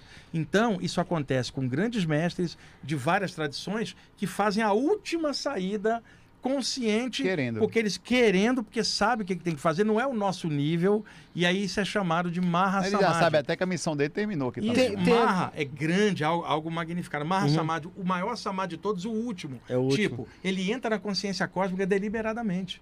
Opção. Tem aquele caso famoso do monge lá que tá até na capa do, do Rage Against the Machine, que foi, ele se atirou fogo, Aí é diferente. Aí é outra coisa. É outra Ah. coisa. mas aí ele tava pleno lá. De- de- deixa, deixa eu me dar um exemplo. Na Guerra do Mas Vietnã, ele não usou a técnica, né? é, é, vários monges budistas no Vietnã se imolaram, tacaram fogo, morreram como protesto, tá? O que que acontece? O motivo era nobre, mas o ato em si não era um Maha Samadhi, é, é destruindo o corpo, tá? Com um objetivo que era daqui e que nem adiantou porque a guerra continuou. Então, alguém pode dominar a concentração, parar o batimento, fazer um monte de coisa. E, e aí, ah, eu vou embora Caraca, em protesto. E não deixa de muito ser um louco, mano. suicídio indireto, cara. É. Agora, eu tô falando uma consciência avançada que, que Abandona sabe o que, o que tem. corpo Ela físico. abandona o corpo porque já terminou a tarefa dela. Ela domina Ela completamente sabe. aquilo. Ela não domina só a respiração, o corpo. Ela é uma consciência avançada. Ela domina pensamento, sentimento. Um monge pode dominar a respiração. é- é, ficar insensível à dor não significa que ele perdoa os outros. Quer dizer, é o que eu falei, desenvolvimento parapsíquico não é desenvolvimento espiritual. Agora, esse tipo de tema, o Maha Samadhi, não é tema para mortais comuns igual a gente. Isso tá, seria o time lá de cima, aquele time Série A. Ah, nós estamos na Série D, Série E, ô. Então os caras têm um controle do corpo a ponto, por exemplo, do- de fabricar insulina. É, é- é capaz de alguém ter esse controle. Agora, alguém pode fabricar isso? E eu, me- eu pergunto, perdoa os outros? A consciência dele é vasta. Tinha um yogi na Índia, ele ficou com o braço, Saulo, parado anos, ele controlava. Eu O vi, eu vi, eu vi. Ressecou, pousava E, passarinho. e ele continua, as pessoas iam visitar né? ele. Iam É. visitar ele, era o controle total, o braço ressecou, ele dominava completamente o corpo. Não significa que você dominou a consciência. Mas é loucura total, cara. Ver, um É, eu grande fiquei grau de agoniado, já baixei o meu aqui. Então, você tá controla o louco, corpo. não. Agora é o seguinte, quero ver esse cara reencarnado aqui em São Paulo no metrô lotado. Ele não, Se já ele vai segurando, já, tá já tá tranquilo. Se, se ele vai ter esse controle de consciência de conviver com as pessoas, porque É. Na verdade, ele já vai ter uma facilidade maior, né? Então, mas ele o já vai acontece? direto O aqui. ó. cara controla a matéria, é. mas não significa Sim. que ele controla, por exemplo. Imagina aquela cena, o Isso também, yogi. também isso me soa um pouco de radicalismo, Então, né? de aquele yogi, né? aquele yogi antigo, lá no alto da caverna do Imaná, olha lá para baixo as luzes da cidade e fala assim: ainda bem que estou aqui na minha meditação. Lá embaixo estão eles perdidos em Maia, a ilusão. Estou eu e o meu dizer, samadhi aqui. Quer dizer, o samadhi do egão dele, ele julgando É. todo mundo lá É. embaixo. O que, que acontece com um sujeito desse? Que pode ser considerado mestre por algum. Desencarna, reencarna ele em São Paulo. Vai lá Pra pra quê? baixo. Vamos ver se ele consegue essa calma, com três filhos, patrão enchendo o saco, crise econômica, Covid. Põe o cara no meio da multidão, vamos ver se ele é desse jeito. É muito fácil você ficar em paz quando não tem ninguém perto. É verdade. Então, é- é- eu questiono o negócio de, de alguns gurus e mestres que foram endeusados de tal forma e era às vezes alguém que dominou um aspecto, mas que ainda precisa, como todo mundo, e nenhum discípulo imagina que seu mestre vai reencarnar porque acha que ele já sabe tudo. É do mesmo jeito que. Só Deus sabe tudo. É do mesmo jeito que a gente chega, xinga todo mundo aí. Pô, aquele político é desonesto e tal. Mas a gente não teve na posição dele com uma oportunidade de, de fazer alguma coisa errada para benefício próprio. Aí assim a sua honestidade foi posta prova. É, e então, como a gente não está no nível desses caras, o que, que vem falando? Dia a dia e melhorando, cara, e crescendo devagarzinho. Eventualmente, ao longo da evolução, talvez a gente chegue num ponto desse por consciência. Aí a gente, num nível desse, vai entender melhor esses processos. Por verdade. enquanto, a gente não está entendendo nem a gente mesmo enquanto pessoa. Então, o que a gente pode fazer? Dentro do pequenininho ponto que Deus nos colocou para viver, vamos fazer o melhor que a gente puder.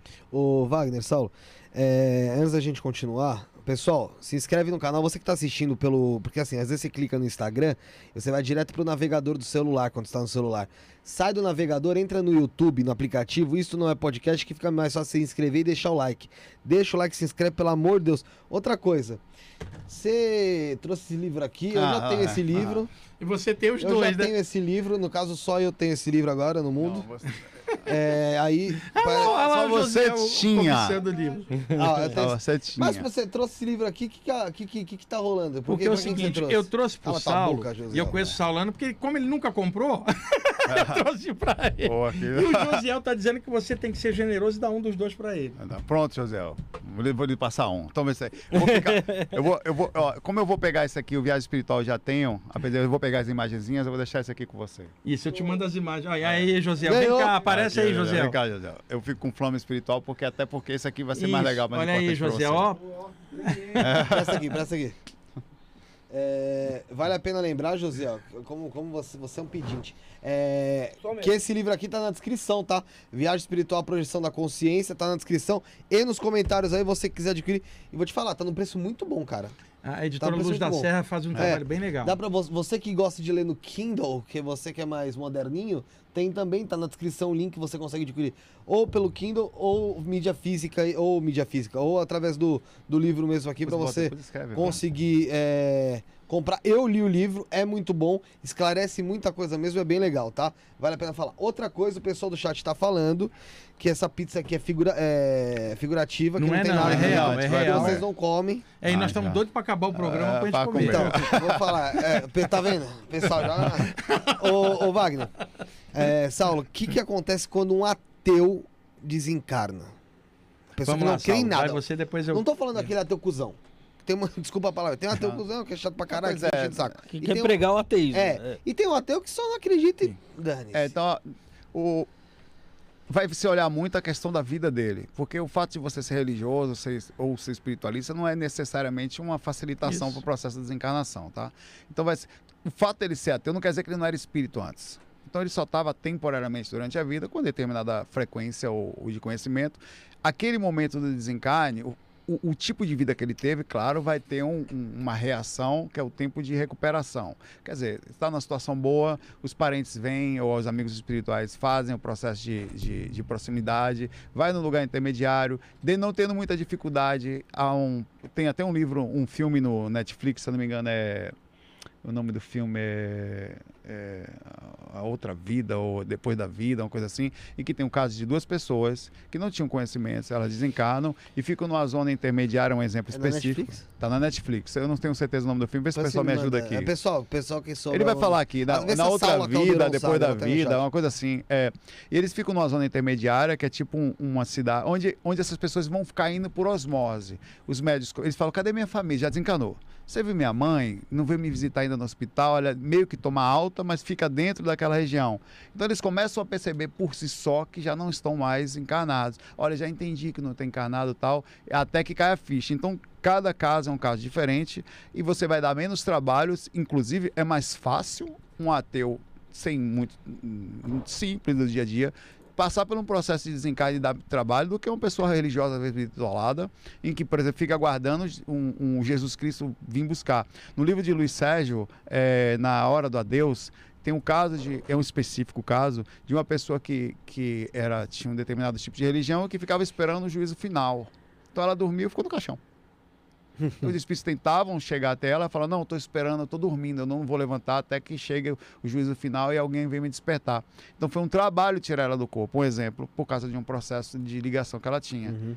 E o que vai valer sempre, eu sempre falo, é o caráter da pessoa, Felipe. Não é se ele é ateu ou espiritual. É o caráter, o que, que ela pensa, o que, que ela sente, que é isso que vai dar a média. Amor E além da vida. Você pode ter um ateu, pô, super gente boa, que não acredita em nada e faz o bem, ajuda os outros. E você pode ter um estudante espiritual radical, acha que é iluminado e superior ao ateu, desencarna e fica mal. Não é, não é isso, não. O lance é, é o nível de consciência. Agora, e se você juntar alguém com um caráter legal com uma noção espiritual, você melhora mais rápido. É. Porque aí você está juntando uma coisa com a outra. Então, mas o que vai finalmente na fritada dos ovos, que vai valer é você, seu caráter, o que você é. E tem muito estudante espiritual no astral inferior, gente que se achava altamente iluminada. Olha, eu não vou falar nomes, mas eu conheci muita gente, eu, eu mexo com isso desde os 15, né, Felipe? Eu conheci muita gente, eu bem jovem, e houve casos em que pessoas que eu achava que eram avançadas não ficaram bem do lado de lá.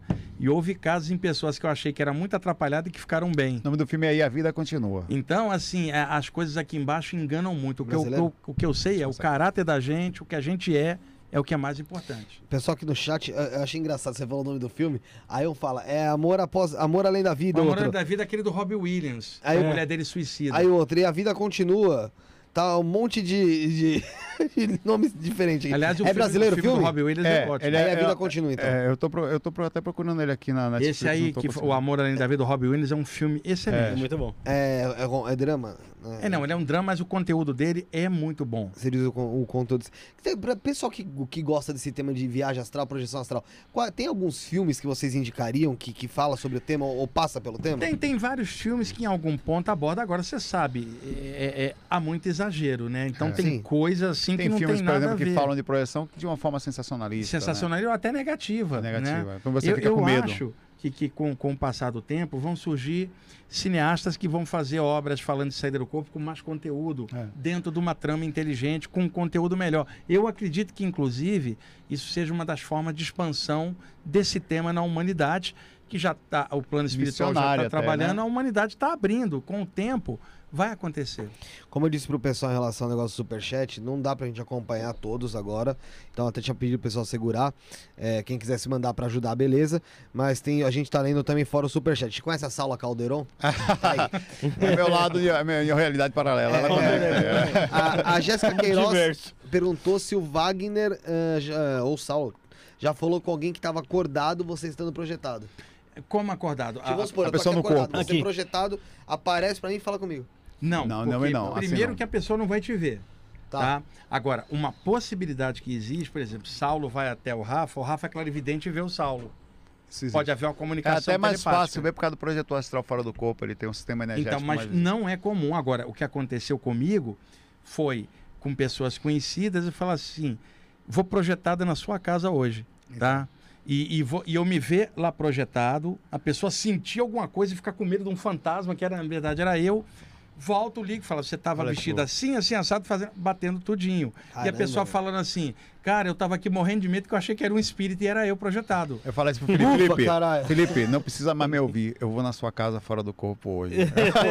Maravilha. É, o Doutor eu e o Saulo já tivemos experiências conjuntas que depois a gente juntou as memórias e bateu. E isso já aconteceu com ele e outras pessoas, É. comigo e outras pessoas, mas a gente não vai chegar e fa- falar, olha aqui, você que é cético, eu já tive comprovação. É. Você não vai chegar e fazer isso que é uma babaquice, né? Olha, eu não sei se vocês, é, você principalmente que fala sobre negócio de clarividência e tal, em relação a, a- a- você pensa que você falou também sobre a energia do local, alguma coisa do tipo.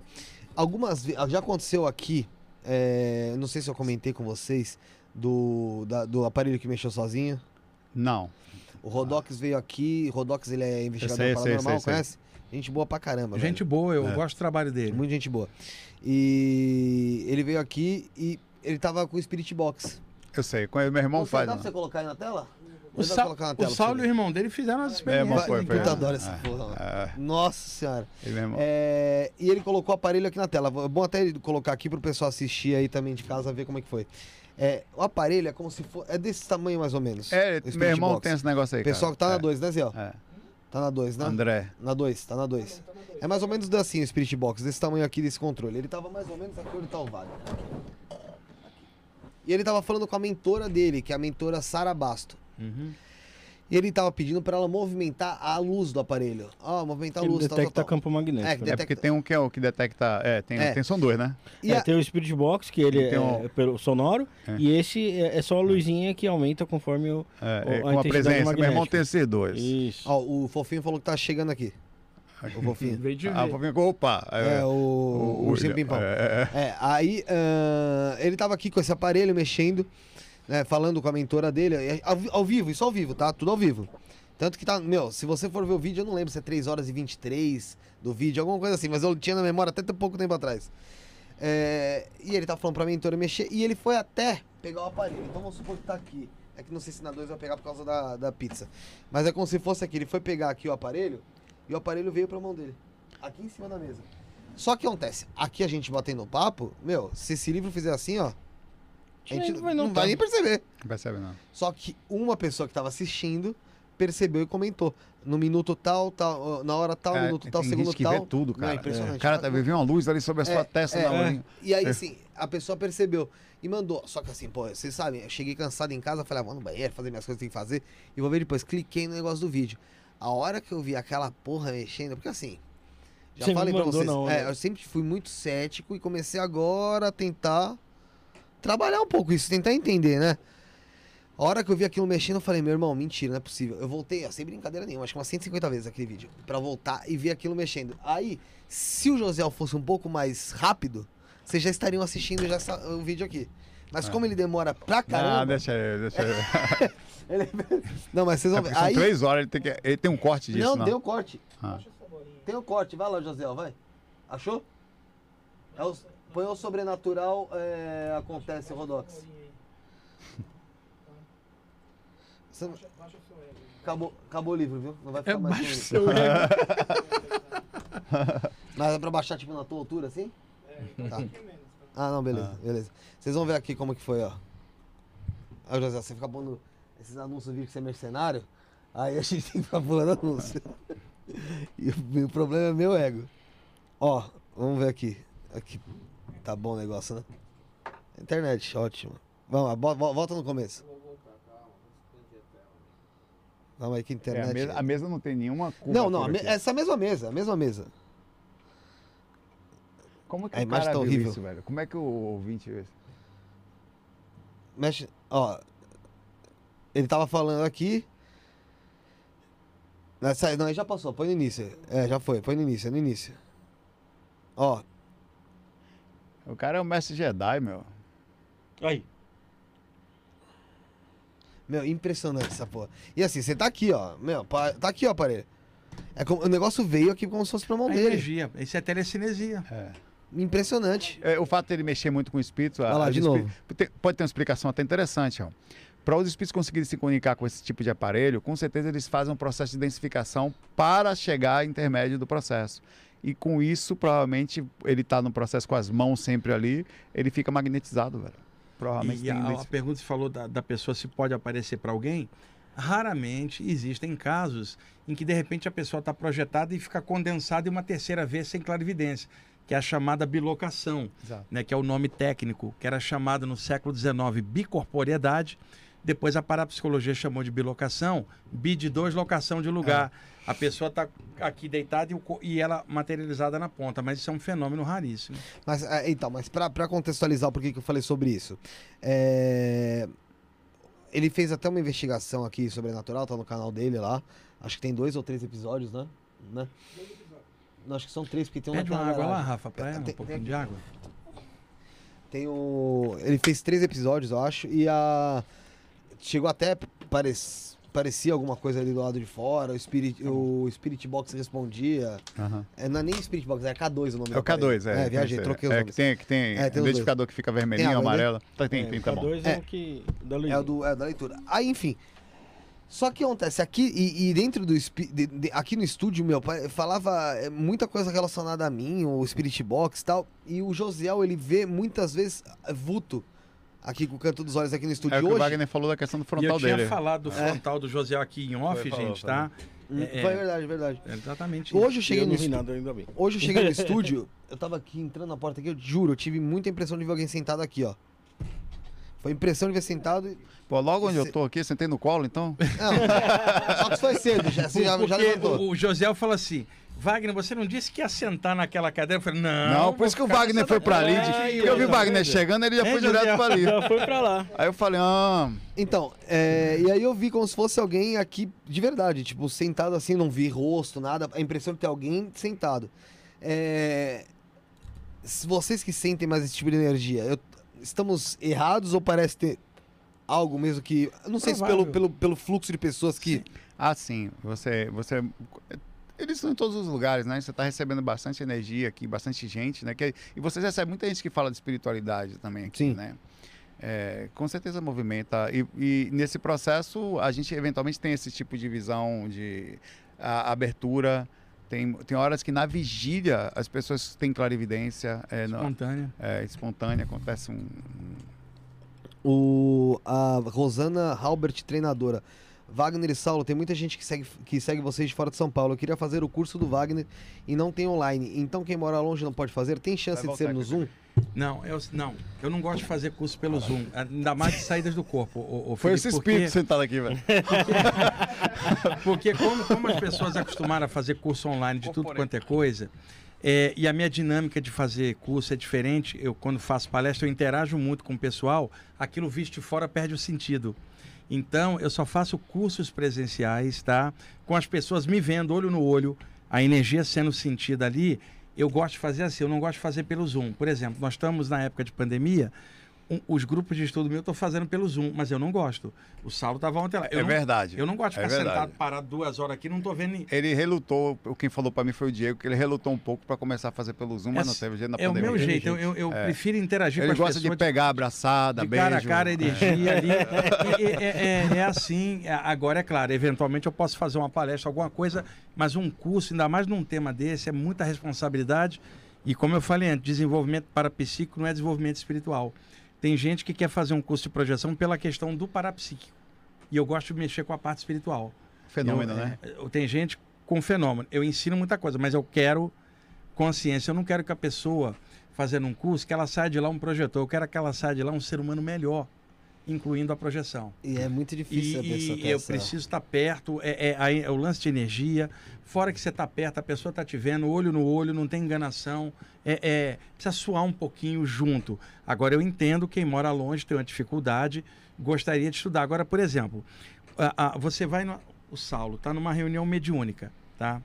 Então, alguém fala assim: você não pode passar essa reunião pelo Zoom? Porra, isso é uma reunião mediúnica. Não dá para fazer É para a pessoa ter a ideia do que está rolando no, no entorno. Então, tem coisas que precisa do presencial. É claro que um estudo técnico e teórico pode ser feito à distância, Distância. mas uma coisa que envolve transformação de consciência, ainda hoje, o, o contato pessoal, é mais importante. Por exemplo, o Saulo tá aqui esses dias, ele tá tendo contato com um monte de gente tete É a tete. verdade. É bem diferente, né, Muito. Saulo, de você fazer um FAQ lá. É claro que aquilo lá é ótimo, mas a gente tá aqui perto, É outra energia. é, é, não tem como Ah, totalmente, substituir. né? Então, É outra- eu tava ali, ó, no monitor. É, pô, É, assim, caraca. Ah, é.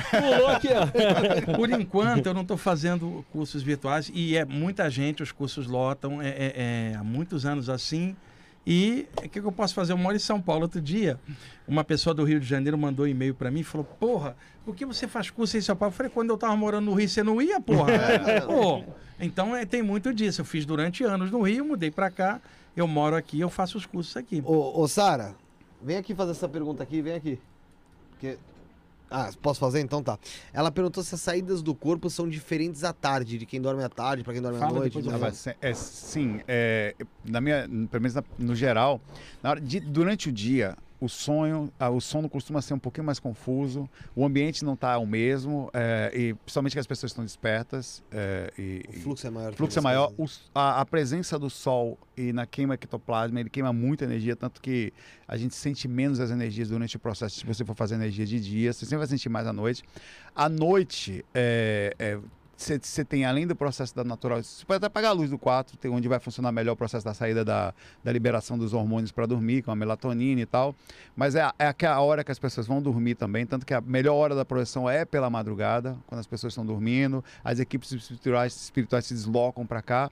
Então, durante a tarde, apesar de você ter menos medo, que eu tenho certeza que é por isso que ela está perguntando, É, é isso. né? É, funciona também, não quer dizer que você não vai sair. Você sai do corpo de tarde também. Mas existe um, um complicador maior no sentido do pensamento. Você percebe que até os nossos sonhos de tarde, eles são mais confusos. E o sol, ele estimula muito o metabolismo do corpo, É, estimula também. a atividade.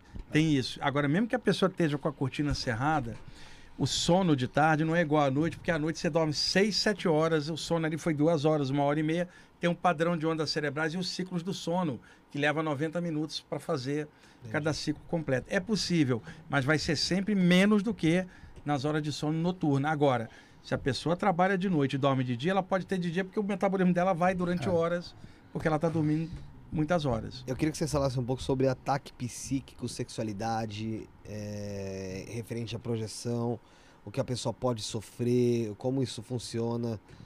Vamos lá, painho. Vou lá, pai. pai Cadê Tonhão? Na questão sexual, eu sou expert, tem tonhão e tal. sabe? ele, já, ele, toda vez que eu falo Toda tonhão, vez. ele tá quieto ali, ele tá ali, tipo, ele tá assim. Tá vendidaço isso aí já. Tonhão? Me visite, me visite. Não, é, o sexo ele movimenta o mundo. E como tal, os espíritos que ficam na proximidade da que a gente chama das dimensões inferiores, eles também é comum numa projeção astral, se você sai, por exemplo, voando sobre uma cidade, um lugar, que nas esquinas existem espíritos seminus, como na verdade, ou, ou, ou se insinuando, ou até situações de todos os tipos, como os espíritos especializados no processo. O que se sempre fala para o projetor é que a gente tem que manter minimamente um equilíbrio, isso incluindo ou ter uma namorada ou um namorado, ou você não ter nenhum tipo de, de, de tabu fechado naquele processo. Não, tem pessoas que falam, não, não eu não uso sexualidade porque com isso eu, eu sublimo. Pode até ser, se você faz a, a canalização e tal, mas o que conta no final é a quanto você está de processo de energia soltando naquele processo. É sempre mais fácil sair do corpo com a energia sexual equilibrada. Se você sai com, se você tem processo e está com desejos ou com pensamentos, você acaba não fazendo, como muitos centros falam, não faça sexo porque nesse dia não sei o quê. Mas o cara não vai para lá com disso. pensamento pens- É. lastreado, É, cara. Ele vai para lá pensando, não tá subindo pelas paredes. Então, pera ali, aquele tá vibrando uma energia sexual muito mais forte do que se ele Tá querendo que o trepar em qualquer lugar. Não, fora o que o conselho fala assim, faz uma prece e lê o evangelho. Você não vai tirar o hormônio vai do fazer sangue pai da nosso tá no céu amanhã de manhã eu tô na boate vai- ser um negócio que é, A situação do cara. É, imagina tá estado. cara, tá? Então, o processo da sexualidade é muito forte no astral, ela é assim como é aqui, só que lá não tem máscara. Lá um desejo ele torna realidade e, a- e o problema da energia sexual é que ela você perde junto com o espírito, você perde energia e gosta. Você volta acabado, fala meu Deus que vontade de voltar. Você- Putz, aí- aí- Esse é o processo. É um, é um tipo de energia que é- ela ela tira e passa a ser prazerosa e, é e ela causa um vício que é a dificuldade do desvínculo, né? Então por isso que é importante o equilíbrio. E, e- e lembrando É. também, né, Felipe, tem gente que não tem atividade sexual e isso não está causando problema nenhum para ela, porque ela está equilibrada. Exato. Tá? Então o lance não é fazer sexo ou não fazer, é como que você está em equilíbrio, fazendo ou não fazendo. O que desequilibra a pessoa vai sempre atrapalhar. E na questão da, da, da sexualidade, que é um tema que é tabu para muita gente, o problema não está no sexo, está na mente e a maneira como a pessoa vê aquilo. E aí vem o lance das energias É. que refletem isso. Eventualmente você sofre assédio também, induções fora do corpo. Você tá, às vezes você não tá nem com vontade, não. os espíritos insinuam o que é comum. Você tá andando num ambiente onde tem esse tipo. Aqui tá, isso, É, isso o- acontece aqui É também. um mundo como o nosso. É. O Buda, o Siddhartha Gautama, 500 a.C., estava embaixo da árvore Bo, prestes a alcançar a iluminação. Tinha um sujeito que na tradição budista é chamado de Mara, que é o demônio budista, que não é vermelhinho, é azulado. E esse Mara ficava tentando, era o adversário do Buda, para ele não alcançar aquilo que os hindus chamariam de Budi, que é um estado de iluminação pura, uma inteligência pura. Quem alcança o Budi torna-se um Buda, né? Siddhartha Gautama estava na iminência desse estado e o Mara apavorado, porque se ele entrasse nesse estado, seria uma, uma eclosão de luz no planeta. Jogou tudo quanto era entidade trevosa em cima dele e o Buda ali tranquilo. Você sabe qual foi o último ataque que ele fez? Sexual. hordas de mulheres peladas, desencarnadas na mente do Buda. Pra tentar, foi o último ataque que tentou para tentar tra- trair ele pelo desejo. O Buda, calma, alcançou aquele estado de Budi e não foi afetado porque ele tinha um Eu não ia virar Buda nunca, né? pra virar Buda é difícil pra Eu, caramba. talvez vira- Eu, eu- mandava eu primeira, botaria um N no meio do José Buda aí, ia falou fazer- que nunca vai ser Buda. Não, não. Pra, pra ele tem que ser. O que que pra você? Se manda o que pra você? Você já vai pro saco? ia virar Buda. A, a bunda. É. Você tava falando sobre essa visualização com o chakra frontal, que você falou até do próprio Josiel ali, né? É, como é que funciona isso? Ah, pra explicar isso aí teria que ser um programa só sobre Ah, chakras. então beleza. Então vamos. E a gente marcou um Vamos em marcar. maio. É, Vai ter, vai ter. Não, não, é junho. É junho, em junho, eu combinei com o Felipe um programa só de chakras. Aí a gente pode falar bastante nisso, tá? É, E teria o tempo só para isso. É um tema também cativante. Não, legal. É... Fala, Rafael. Ô, Saulo, é, o Wagner já falou aqui que encontrou o Gaspareto, já teve uma outra, outra presença dele aqui, falou que falou com o Timaya também. Você já trombou alguma celebridade aí no, no mundo astral? Ah, eu tive uma experiência, é, e assim, eu, eu questionei, inclusive, ela, né? Com o Bezerra de Menezes, que é um espírito conhecido no meio espírita, né? Eu foi lembro assim, dessa experiência, foi É, muito legal. é, é, foi, eu, tá, eu, eu, tava, eu fui num local e, e estava junto com. Nesse dia eu estava com a clarividência melhor, porque eu estava vendo os mentores. E nós estávamos passando no corredor de um hospital. Quando vinha, eu nem vi. O, o- um dos espíritos que estava com a gente era um índio que trabalha com a gente. Esse índio se abaixou assim, educadamente, para curvar, um, curvar assim, a, cumprimentar um espírito que estava vindo. E esse, esse eu, eu tava meio que lúcido, tentando ficar mais lúcido no processo, ao máximo possível. Ele tocou no meu ombro, no espelho. Ah, esse, é o esse, é o- esse aqui é o rapaz que veio ajudar. Era ele, era o Bezerra de Menezes. Ele falou, sim, doutor Bezerra, tal. Falou, e, e eu tomei um susto, assim, porque eu não tava... Eu olhei, né, vi um- realmente a mesma forma que se tem aqui, só que bem baixinho, ba- barbudo, baixinho. E não tava de branco, com médico. E eu fiquei, assim, se- quase perdi a experiência pelo susto que eu tomei. E foi a única experiência que eu tive, assim, com alguém, assim, conhecido, assim. E eu digamos. lembro que você fez uma ilustração, inclusive. Fiz, teve um muito processo de ilustração, foi isso. Ah, ilustra- o desenho que Ele, ele, estava nesse, nesse ambiente, assim, ele, ele, ele era médico, acho que eu também era, nasceu no Ceará, se não no me engano. Ceará. Ceará. O doutor Bezerra de Menezes é bem conhecido no meio espírita. E o lance do Tim Maia eu contei no outro programa, não vou contar de novo aqui, o pessoal dá uma assiste lá.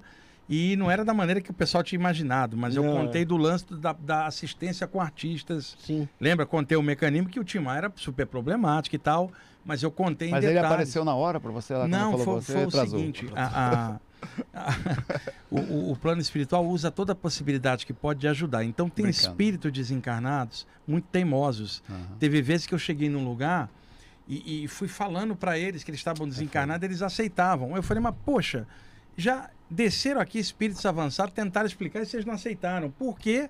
E estão aceitando o que eu estou falando. Aí um deles falou assim: eles são anjos.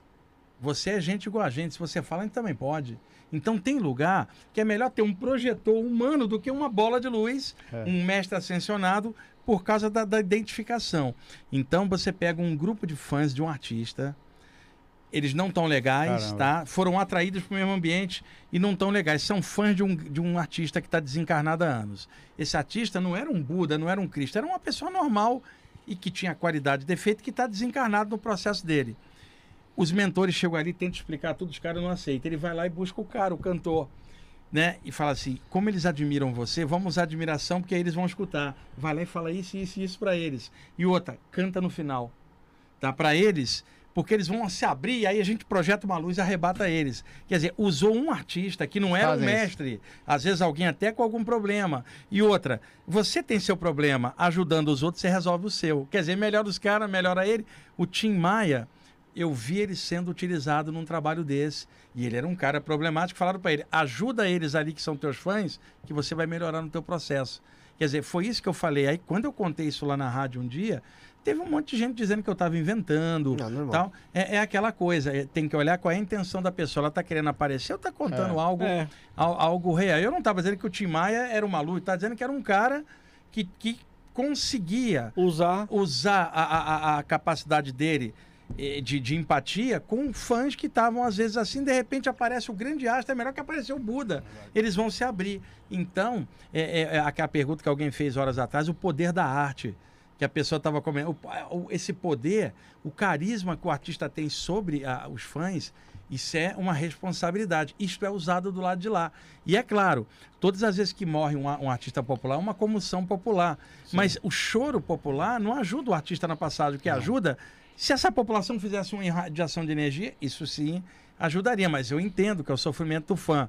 E essa pessoa passando por lá de lá pode ser usada. E a gente tem vários artistas nossos que a gente gosta que estão com uma idade avançada. Uma hora um deles vai. Não é karma, não é punição, é o tempo da pessoa. Mas muita gente vai ficar carente. Isso do lado de lá também vigora. Também Ô, reflete. ô Saulo, qual que é a história do gnomo gostoso? Ou anão Ih, gostoso rapaz, da porra? história eu não Rapaz, sei não, essa hein? história é ruim, velho. Quem foi que perguntou essa Pô, o música? chat inteiro, caramba. O chat inteiro. Rapaz, eu vou falar, velho. essa- Eu tava num. São questões sexuais, Anão né? gostoso. É, ele... Rapaz, você tinha que ter uma câmera pra ele ali. Ele tem que participar disso. O olhar dele é, é Essa incrível. altura, o Josiel tá até com o torcicolo. Rapaz, ó, você vê um. gue- Os espíritos têm forma de tudo, né? Eu tava certa vez fora do corpo. É, e você volta complexado com o negócio. Cadê ele que não tá olhando ali? Eu tava fora do corpo e eu, eu percebi que tinha um espírito pequenininho atrás que tava me, me, me mirando ali, José. Te assediando? Tava, sexualmente. Ele era desse tamanho e as partes dele exatamente do mesmo tamanho dele. Daqui. Caramba. Era um gnominho, cara. Sério. Sério? E, e era. Tem uns negócios assim, fora do corpo.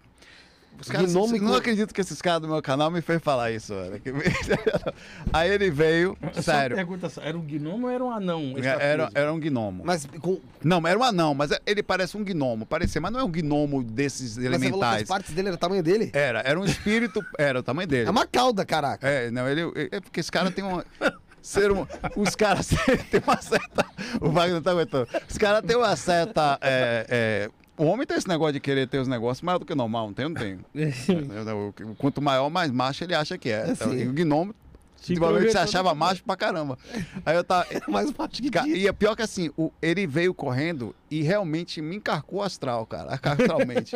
e eu e eu imediatamente voltei pro corpo com uma sensação de prazer, o que foi pior ainda. E eu fiquei assim, meu Deus, eu não sabia que eu era além de gay, teria prazer com um gnomo. Eu passei um tempão pensando sobre isso.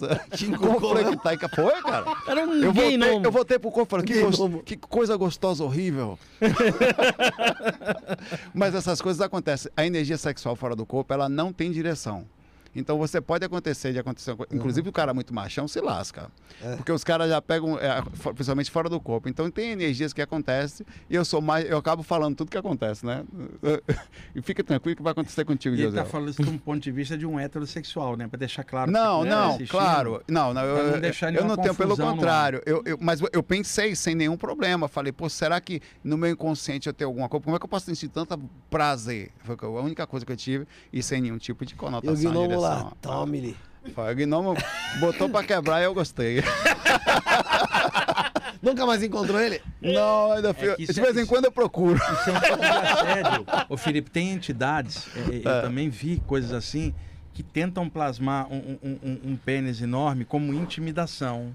Que, Que na verdade é uma. loucura. Rapaz, eu, eu, você, é uma eu vou ser um plasma- intimidador do É, astral é quando eu for uma- pra é uma, uma plasmagem, é uma plasmagem, porque o corpo astral é dotado de alta plasticidade. Então os caras plasmam aquilo por uma questão de, de, de, de, tentar intimidar o outro ou fazer um assédio. Então o cara, em vez de criar uma, uma farpa energética, um, um ferrão energético, ele concentra e cria esse E ferrão cria, no, pé, no pênis, que na verdade é uma plasmagem Para pegar energia. Para puxa. poder puxar energia. Só que ele, naquela coisa sexual, ele vai criar um ambiente em torno dele para puxar, supondo, ou melhor, simulando uma relação. A explicação um Marvin científica tocar. de um gnomo. Pausudo. É isso, eu vi, eu vi, eu vi situações assim de assédio espiritual Jesus. pesado. Aí você vê o Vaga, porque é o seguinte, Assim, tem situações de um gnomo que às vezes o processo energético tem uma só. parte meio Eu avantajada. tô tentando me projetar aqui, tá ligado? Aí eu me projeto um dia, pô, iniciante de tudo. Eu olho Primeira pro lado, eu vez. vejo o Saulo e um gnomo colado nele. Vai falar, que porra é essa, É, pai, eu sou um só. cara sem preconceito, eu amo qualquer ser, até os gnomos. Mas o gnomo desse tamanho assim. tá nas costas Eu colado, tava, eu tava um dia fazendo um trabalho de energia, a clarividência abriu. Eu via Paris, eu sabia que era Paris, uma mulher de costas, loura, ela foi atravessar a rua e eu mentalmente vendo. De repente, eh, eu tô vendo ela pelas costas, no colo dela tinha um anão, cara. Ela não sabia, extrafísico. Meu Deus. Ele de lá percebeu que eu tava vendo, ele fez assim, assim, ó, aqui pra você, ó. Assim, Mas ele tipo fez- assim. é Ela é Ah, não minha. nada. E outra, outro dia, eu vinha, eu vinha subindo com uma amiga minha, a, a- a Rosana Bene. Eu tinha vindo de uma entrevista na TV com ela. a- vinha subindo uma transversal da Paulista, perto da estação Consolação. É- é- o carro parou no, no- no semáforo, ela esperando para virar. Eu ia ficar no metrô da Consolação para ir para a saúde. Ela mora ali perto da Paulista. O carro parou, era um sábado à noite, cara, tipo nove e meia, dez da noite. Tinha uma moça mestiça de ocidental com japonesa muito bonita, vestida com uma saia curta, uma roupa de festa. Ela ia para algum lugar, mas muito bonita. E eu não tinha visto. A Rosana falou: Olha que moça japonesa linda. Eu olhei, Saulo, tinha uma entidade atrás dela, um cara, tá? E ele interpenetrava ela, ele atravessava ela de E cima. voltava. Não, e aí voltava. Quando eu olhei, o cara atravessou o rosto dela, apareceu o rosto dele na frente do dela, superpôs. E aí falou assim, ela é minha, tipo assim, marca- marcação É de território, ele percebeu que eu tinha vindo. Aí a menina foi atravessando, ela tinha quatro pernas, cara, eram as duas dela, as duas da entidade. Parecia uma coisa Se fosse só. o gnomo, seriam cinco. Aí, é, eu fiquei imaginando, essa garota vai, vai sair com alguém hoje, suponhamos. Na hora que o cara for trocar com ela, vai estar trocando com esse cara que vai vampirizar ele Ah, através do entendi. relacionamento. Isso também É, existe aqui. Homenagem. É complicado.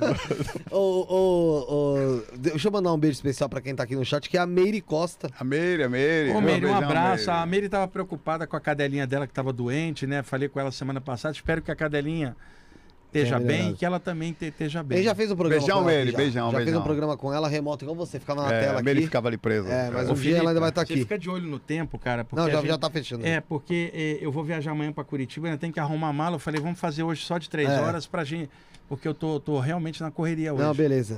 Ô, Saulo, pra gente já ir fechando aqui, o pessoal tá pedindo pra você comentar sobre Não, as esse energias. pessoal tá pedindo a... que Não, alívio. O, pe- o pe- o pessoal tá ferrando o Saulo porque fica perguntando. Pô, um vocês de ferram o. Wagner também, tem que saber Não, o não, podre faz dele. pra ele. As energias, não, você comenta junto. As energias que tem nos motéis. É, eu, eu tive uma oportunidade de, de, de, de ver.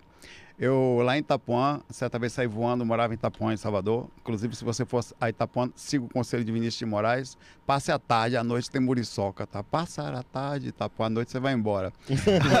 pra sair do corpo, saía com o mosquiteiro lá e saía. Aí eu, eu fui voando pela Dorival Caymmi. E na Dorival Caymmi tem um... Eu não vou dizer qual motel, não, porque eu vou acabar com o motel, ninguém Não, vai mais é, lá. É, não. vou falar, não.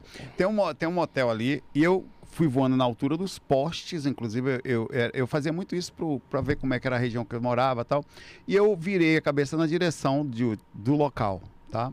E vi um, um- um- na entrada dois caras bem grandes fechando a entrada e, e quando eu fiz isso eu fui ameaçado imediatamente por eles porque eles perceberam que eu estava em uma situação de, de diferente. E eu percebi mentalmente que- o que é uma capacidade normal fora do corpo como é que funciona o processo. Não quer dizer que seja sempre assim mas ali era assim pelo menos naquele lugar. Era um lugar onde os casais ou as pessoas quando entravam elas assumem as consequências. Se você tomar banho de mar você assume a consequência de se molhar. Se você vai para o carnaval você assume a consequência vai encarnar assume ali você assume também. Sim. e eles cobravam pelos casais que estavam ali ou pela energia gerada, os espíritos entravam para fazer um processo de, de assédio dentro do ambiente que não era protegido. Não sei se acontece com todos os casais, não sei se acontece com todas as pessoas que vão para lá fazer isso, mas era um ambiente. E, e você para para pensar as organizações que existem somente no lugar Por vampirismo. por processo de vampirismo. Ele, o Wagner tem um, um relato que ele vai contar, inclusive, de um lugar que ele, que ele viu aí uma, noite, uma coisa Lá assim. em Salvador também. Lá em Salvador, Eu- eu- depois eu te falo qual é o Salvador, motel Ah, onde eu vi o lance. Mas você vai falar uma. E, tá, e tá. tem, tem um lance também do Luiz Roberto Matos, lá de Aham. Salvador, do livro Sanacan. Ele também foi Quer dizer, Salvador tem uma motel. indústria de controle Tá, é, sexual. em você Salvador. vai lá, tem que saber que você não faz sozinho, tem um grupal na hora que você Agora, aqui, aqui eu vi coisas também aqui em São Paulo também. Olha aqui para contar aqui hoje não dá, mas é, é, são entidades que se juntam para roubar energia sexual, porque o casal vai vai junto. Não é o lado moral que nós estamos falando, é o lado É um ambiente. energético. Uhum. Então, acaba que no ambiente fica só a atmosfera daquilo. Então, essas entidades querem drenar essa energia, não tem mais o corpo. Eles se juntam no ambiente, encampam o ambiente agora e falam assim: "Isso agora é nosso. É então, isso. se for uma outra entidade lá vampirizar, vai ser atacada. Tipo assim, marcação de território. Então, isso que o Saulo viu, eu também vi. O Luiz Roberto também viu. Caramba. Isso agora, Eu nem não sabia. é, não é todo lugar assim. Não é todo casal assim. É, é- é variando, mas existem lugares, alguns motéis que são assediados. E falaram, falaram que você, uma vez, o- os obsessores falaram que você morreu. Ah, tá. Foi uma experiência que, que passa- eles me. Eles, os caras, assim. Eu não sei porquê, tem um certo prazer em enganar projetor. É, é, é, Eu não sei se é por ego, não sei. Eu sei que eu saí do corpo certa vez acordei numa situação onde o cara fala, francamente, velho. Você tava. Não pensa no corpo, porque você tava até agora no caixão. você eu morri e morreu. Você estava até agora preso ao caixão, deu um trabalho muito grande para tirar você dali. A equipe espiritual já estava vindo lhe buscar. Eu fiquei, porra, que eu morri. Que situação, não pensa no corpo. E ele me jogou na mente uma ideia de que eu tinha ficado preso no caixão.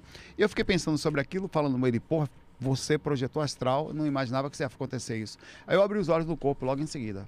Quando eu vi, estava no corpo, eu falei, que miserável, velho. Sem E vergonha. eu fiquei, eu vai quase que deu pra ouvir a risada do cara de onde ele tava, né?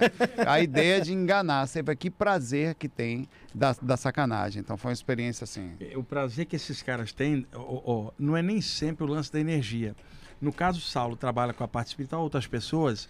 Um cara desse, ele chega lá no astral inferior. E fala Ele, que tirou... ele, ele não roubou energia nenhuma, mas ele tentou Ele vai rir com a galera. Ele É. vai com a, Tá vendo? É stand-up. Tá É, olha, peguei um cara ali, Perturbei ó. um projetor, olha lá, perturbei o Saulo. Aí fica se gabando É, com os ele- outros. ele- Tem um ele lado vai contar psi- no fac, ele vai lado, contar. lado Tem psicológico. outro caso, outro caso, por exemplo, eu, eu tava certa vez, isso as coisas acontecem também com qualquer um, mas tem algumas pessoas que começam a sair do corpo que viram para eles uma coisa interessante. Isso, Ah, você é lúcido, não sei o quê, não, sem nenhum ego, nenhum aspecto. O cara tava me puxando comigo, eu despertei de um processo de puxada de energia.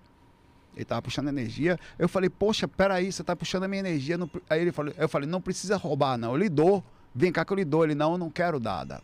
Eu quero roubada. Aí ele pegou uma garrafa PET ainda assim e mostrou pra mim que eu não, eu não consegui encher hoje.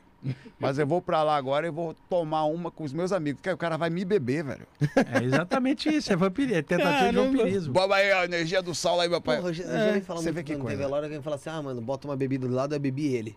Exato. O cara, o, cara assim- o ego de falar, olha, roubei a energia de um cabo aí meio metido.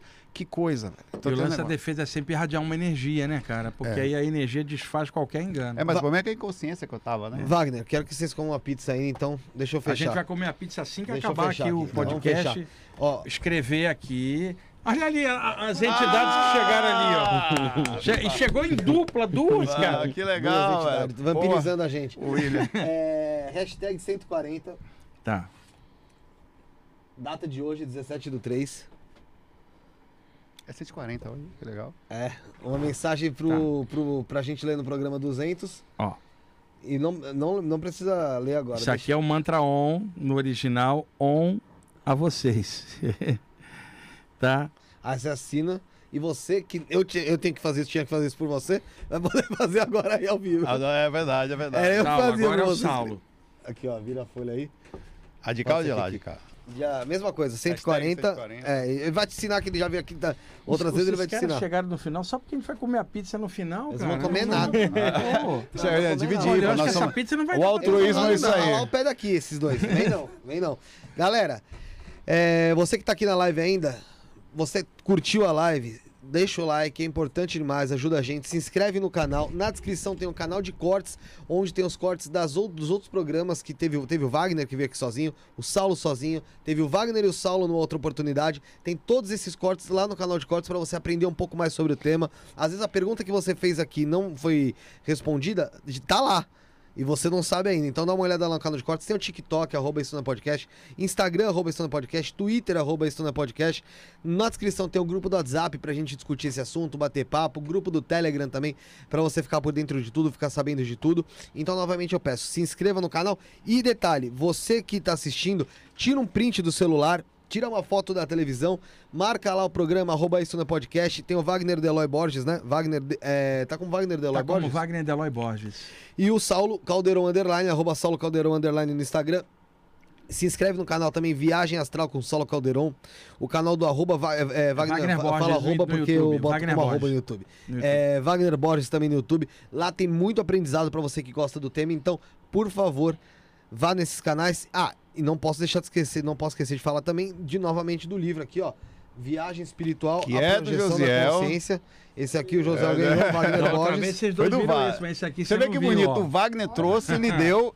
Eu Ó. consegui ainda ganhar um presente e lhe dar, eu dei a honra, tá vendo? Olha o tanto de ilustração que tem aqui, gente. É lotado de ilustração. E eu vi um pessoal perguntando se tem no Kindle também as ilustrações. Tá onde a câmera? Tá na geral. Se tem no, no Kindle também as, as ilustrações. Tem. Tem no sim, o Léo Dolfino, confirmou. o artista, fez um. Nossa, tá- tá sensacional. muito Muito bem feito. Então, tá no link, tá na descrição, tem esse livro, tem também o Falando de Vida Após a Morte, os dois livros do, do Wagner Borges. No comentário fixado também tá aqui o, li- o livro para você comprar através da Amazon.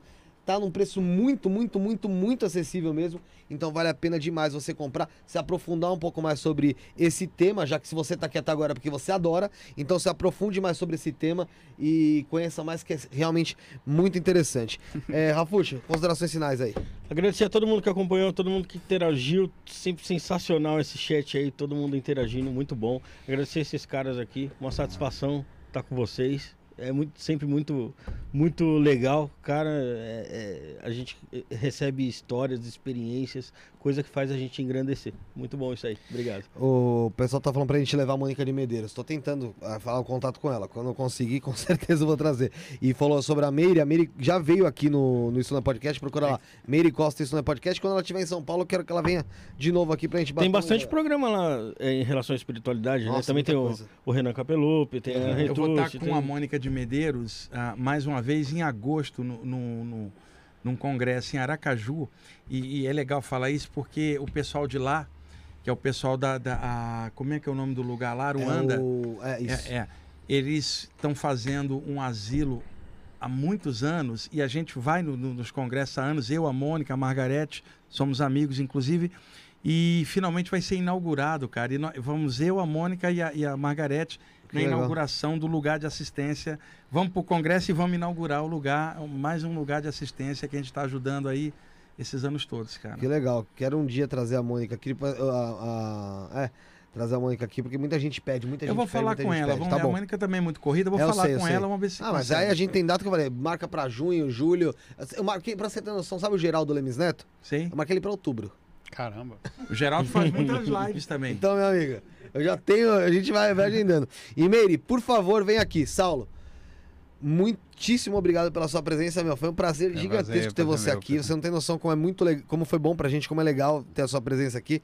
É, acho que é a primeira vez que gente, uma pessoa que a gente faz remoto, a gente tá com ela aqui, cara. legal, é muito cara. legal, é muito legal. Eu tô feliz de estar aqui eh, com vocês. Ah, eu sinto a energia. Todo mundo ali, o, o, o William tá ali. Eu vou fazer o, fofo, né, o fofuxo aí. eu tô feliz de estar aqui. Na verdade, São Paulo, é a energia que eu senti aqui em São Paulo, de cada pessoa, das pessoas que me receberam, da pessoa, anfitriã que me recebeu onde eu estou. São, cara, é a Rita. A, a, a Amélia, a Viviane, o Diego, o Wagner, vocês, cada um de vocês, eu sinto uma energia que quase que diz que é para vir para cá, entendeu? Venha. então eu tô feliz de verdade. Eu queria que Chega você mais. sentisse essa energia, por exemplo. Eu vou vir pra cá, quem sabe a gente não vem fazer esse negócio do podcast aí, É, vai. porque É. o, Jo- o Pô, José é estava demais. conversando com a gente aqui. É. O José falando se a gente não queria fazer um podcast aqui, né? Eu falei, E a- Saulo, muda pra cá que a gente faz um podcast. É, E a galera que me segue aí, gente boa, mas vocês pegaram no meu pé, pô. Falaram do negócio do gnomo aqui. Boa, um Gnomo. abraço, obrigado por estarem juntos. Wagner, muito obrigado novamente pela sua presença. Eu sei que a gente já tem programa marcado aí. Pra junho. É, e vai ser bem legal, com certeza. Você é uma pessoa que eu quero aqui sempre também, assim como o Saulo. Espero que o Saulo mude logo para São Paulo para ser figura carimbada aqui. É, muito obrigado mesmo pela, pela sua presença aqui, cara. Foi é, sens- toda vez que você vem aqui é sensacional. É engraçado que é um assunto que o pessoal acha que tem, tem um limite, né? Mas não, cara, ele é muito, tem, é- ele é muito muito expanso, né? É muito expansivo, né? A gente já falando sobre uma coisa, vai crescendo, vai aumentando, aumentando, é como o universo. A gente acha que ele parou de crescer, mas ele continua crescendo. A gente não sabe até onde vai. E é um assunto que a gente vai descobrindo todo dia um pouco mais, né? E vocês são duas feras, dois mestres no assunto, como o pessoal falou aqui, Pelé e Maradona, Ah? Nada, duas pernas É. de pau aqui tentando melhorar, cara. Ô, Não, Pelé, Maradona Joga e a no Ibis, aqui a gente é joga no. Ibis, pô. A gente joga no Ibis, né? Não. E é reserva no Ibis. Ó, é o Pelé, Pelé, Maradona e a Meire e a Marta. No futebol. A Meire e a Marta. É, então, muito obrigado novamente pela sua presença Olha, aqui. legal estar aqui de novo, tá? É, só queria pedir o pessoal que, que às vezes entra em contato no Instagram, Uhum. o Diego toma conta pra mim, porque eu não, não dá tempo, né? De eu conversar individualmente. Eu, eu viajo muito. Amanhã eu tô indo para Curitiba, um congresso. A gente vai ter lá umas 500 pessoas, você ter uma ideia. E não é só a palestra, fica todo mundo em cima nos intervalos. É, é, então é muita correria, eu não tenho como atender individualmente. O Diego responde lá para mim. É, a ajuda que eu posso dar é coletiva, como o Saulo, né? Jogando conteúdo e passando É. que individualmente não dá tempo, cara. Então, obrigado aí vocês terem. Josiel, valeu também. Um abraço também pro Diego, né? Que faz todo É, esse um- o trabalho aí, Diego, pô, Diego, ajuda é, pra pra caramba. caramba. é gente pô, boa. ajuda- E ele, ele faz um trabalho legal também, né, Wagner? E o Diego é terapeuta, inclusive o Diego podia vir no podcast. O Diego Pode, tarô, faz trazer. psicologia Joga- é junguiana. velho. o Diego é Quero bom pra trazer. caramba. Ele vale Eu vou falar com ele, te passo o contato. O Diego, o Diego seria muito bom vir Porque aqui. eu- a, gente quer realmente conhecer todos os tipos de assunto entender Uhum. um pouco mais. Por isso que a gente traz, traz aqui. É muita gente variada, cara. A gente traz Mas- desde um, de um cantor, desde um. Isso né, é pô, legal. até uma pessoa de espiritualidade, até um policial. E a- pessoa da política bandido também, ainda. né? Pessoa da Ah, então política. trouxe E outra coisa. Mas- Não, não, não, não. Não foi isso que eu quis dizer. Você pode trazer um cara, um cara aqui que é cético e materialista para dar o recado dele. O legal. Sim, também tem. Não né? fechar a mente em nada, não fechar pacote, mente aberta, estuda de tudo, pega o que for melhor, filtra, não pega o que não for bom de todo mundo, filtra, toca a bola e não enche o saco. É isso Quem, que é o que quem interessa. sabe um dia vocês aqui, Wagner, Saulo e Meire. Pois é. Não, que é, ah, é só. Eu já estou aqui, falta eles. Olha, mas eu. Falta vocês. Chega, então é rápido pra chegar. Duas horas e pouco eu tô aqui, pô. Mas antes de mudar, né? É. E corpo astral mais rápido ainda. Galera, novamente obrigado aos dois. Obrigado pra quem esteve conosco aqui hoje no estúdio. O Will- O William Wesley chegou agora aqui. É, José Alcântara tá comigo aqui desde cedo, que a gente já teve um programa hoje cedo aqui, todo, fazendo todo esse trampo. Sarinha My Love tá lá fora, meu A amor, tá Sara, é comigo verdade. sempre. É, e agradecer novamente todos que acompanharam o programa de hoje. É, estaremos de volta sabadão. Não terá programa às três horas da tarde, porque a gente tem que atualizar as thumbs, tá foda. tem que fazer uma correria louca. Mas sete e meia da noite tem programa com Eduardo Lianos e Rosângela Lianos, que são peritos criminais. Olha só como vai do A a Z. Pra falar sobre esse tema que é legal pra caramba também. Muita gente gosta, é, tem curiosidade, então nos acompanhe. Sete e meia da noite, o Isso no Podcast no sábado, com Eduardo Lianos e Rosângela Lianos, peritos criminais, tá certo? Muito obrigado a todos. Continue assistindo que vocês vão ver a gente tirando foto aqui. Fomos.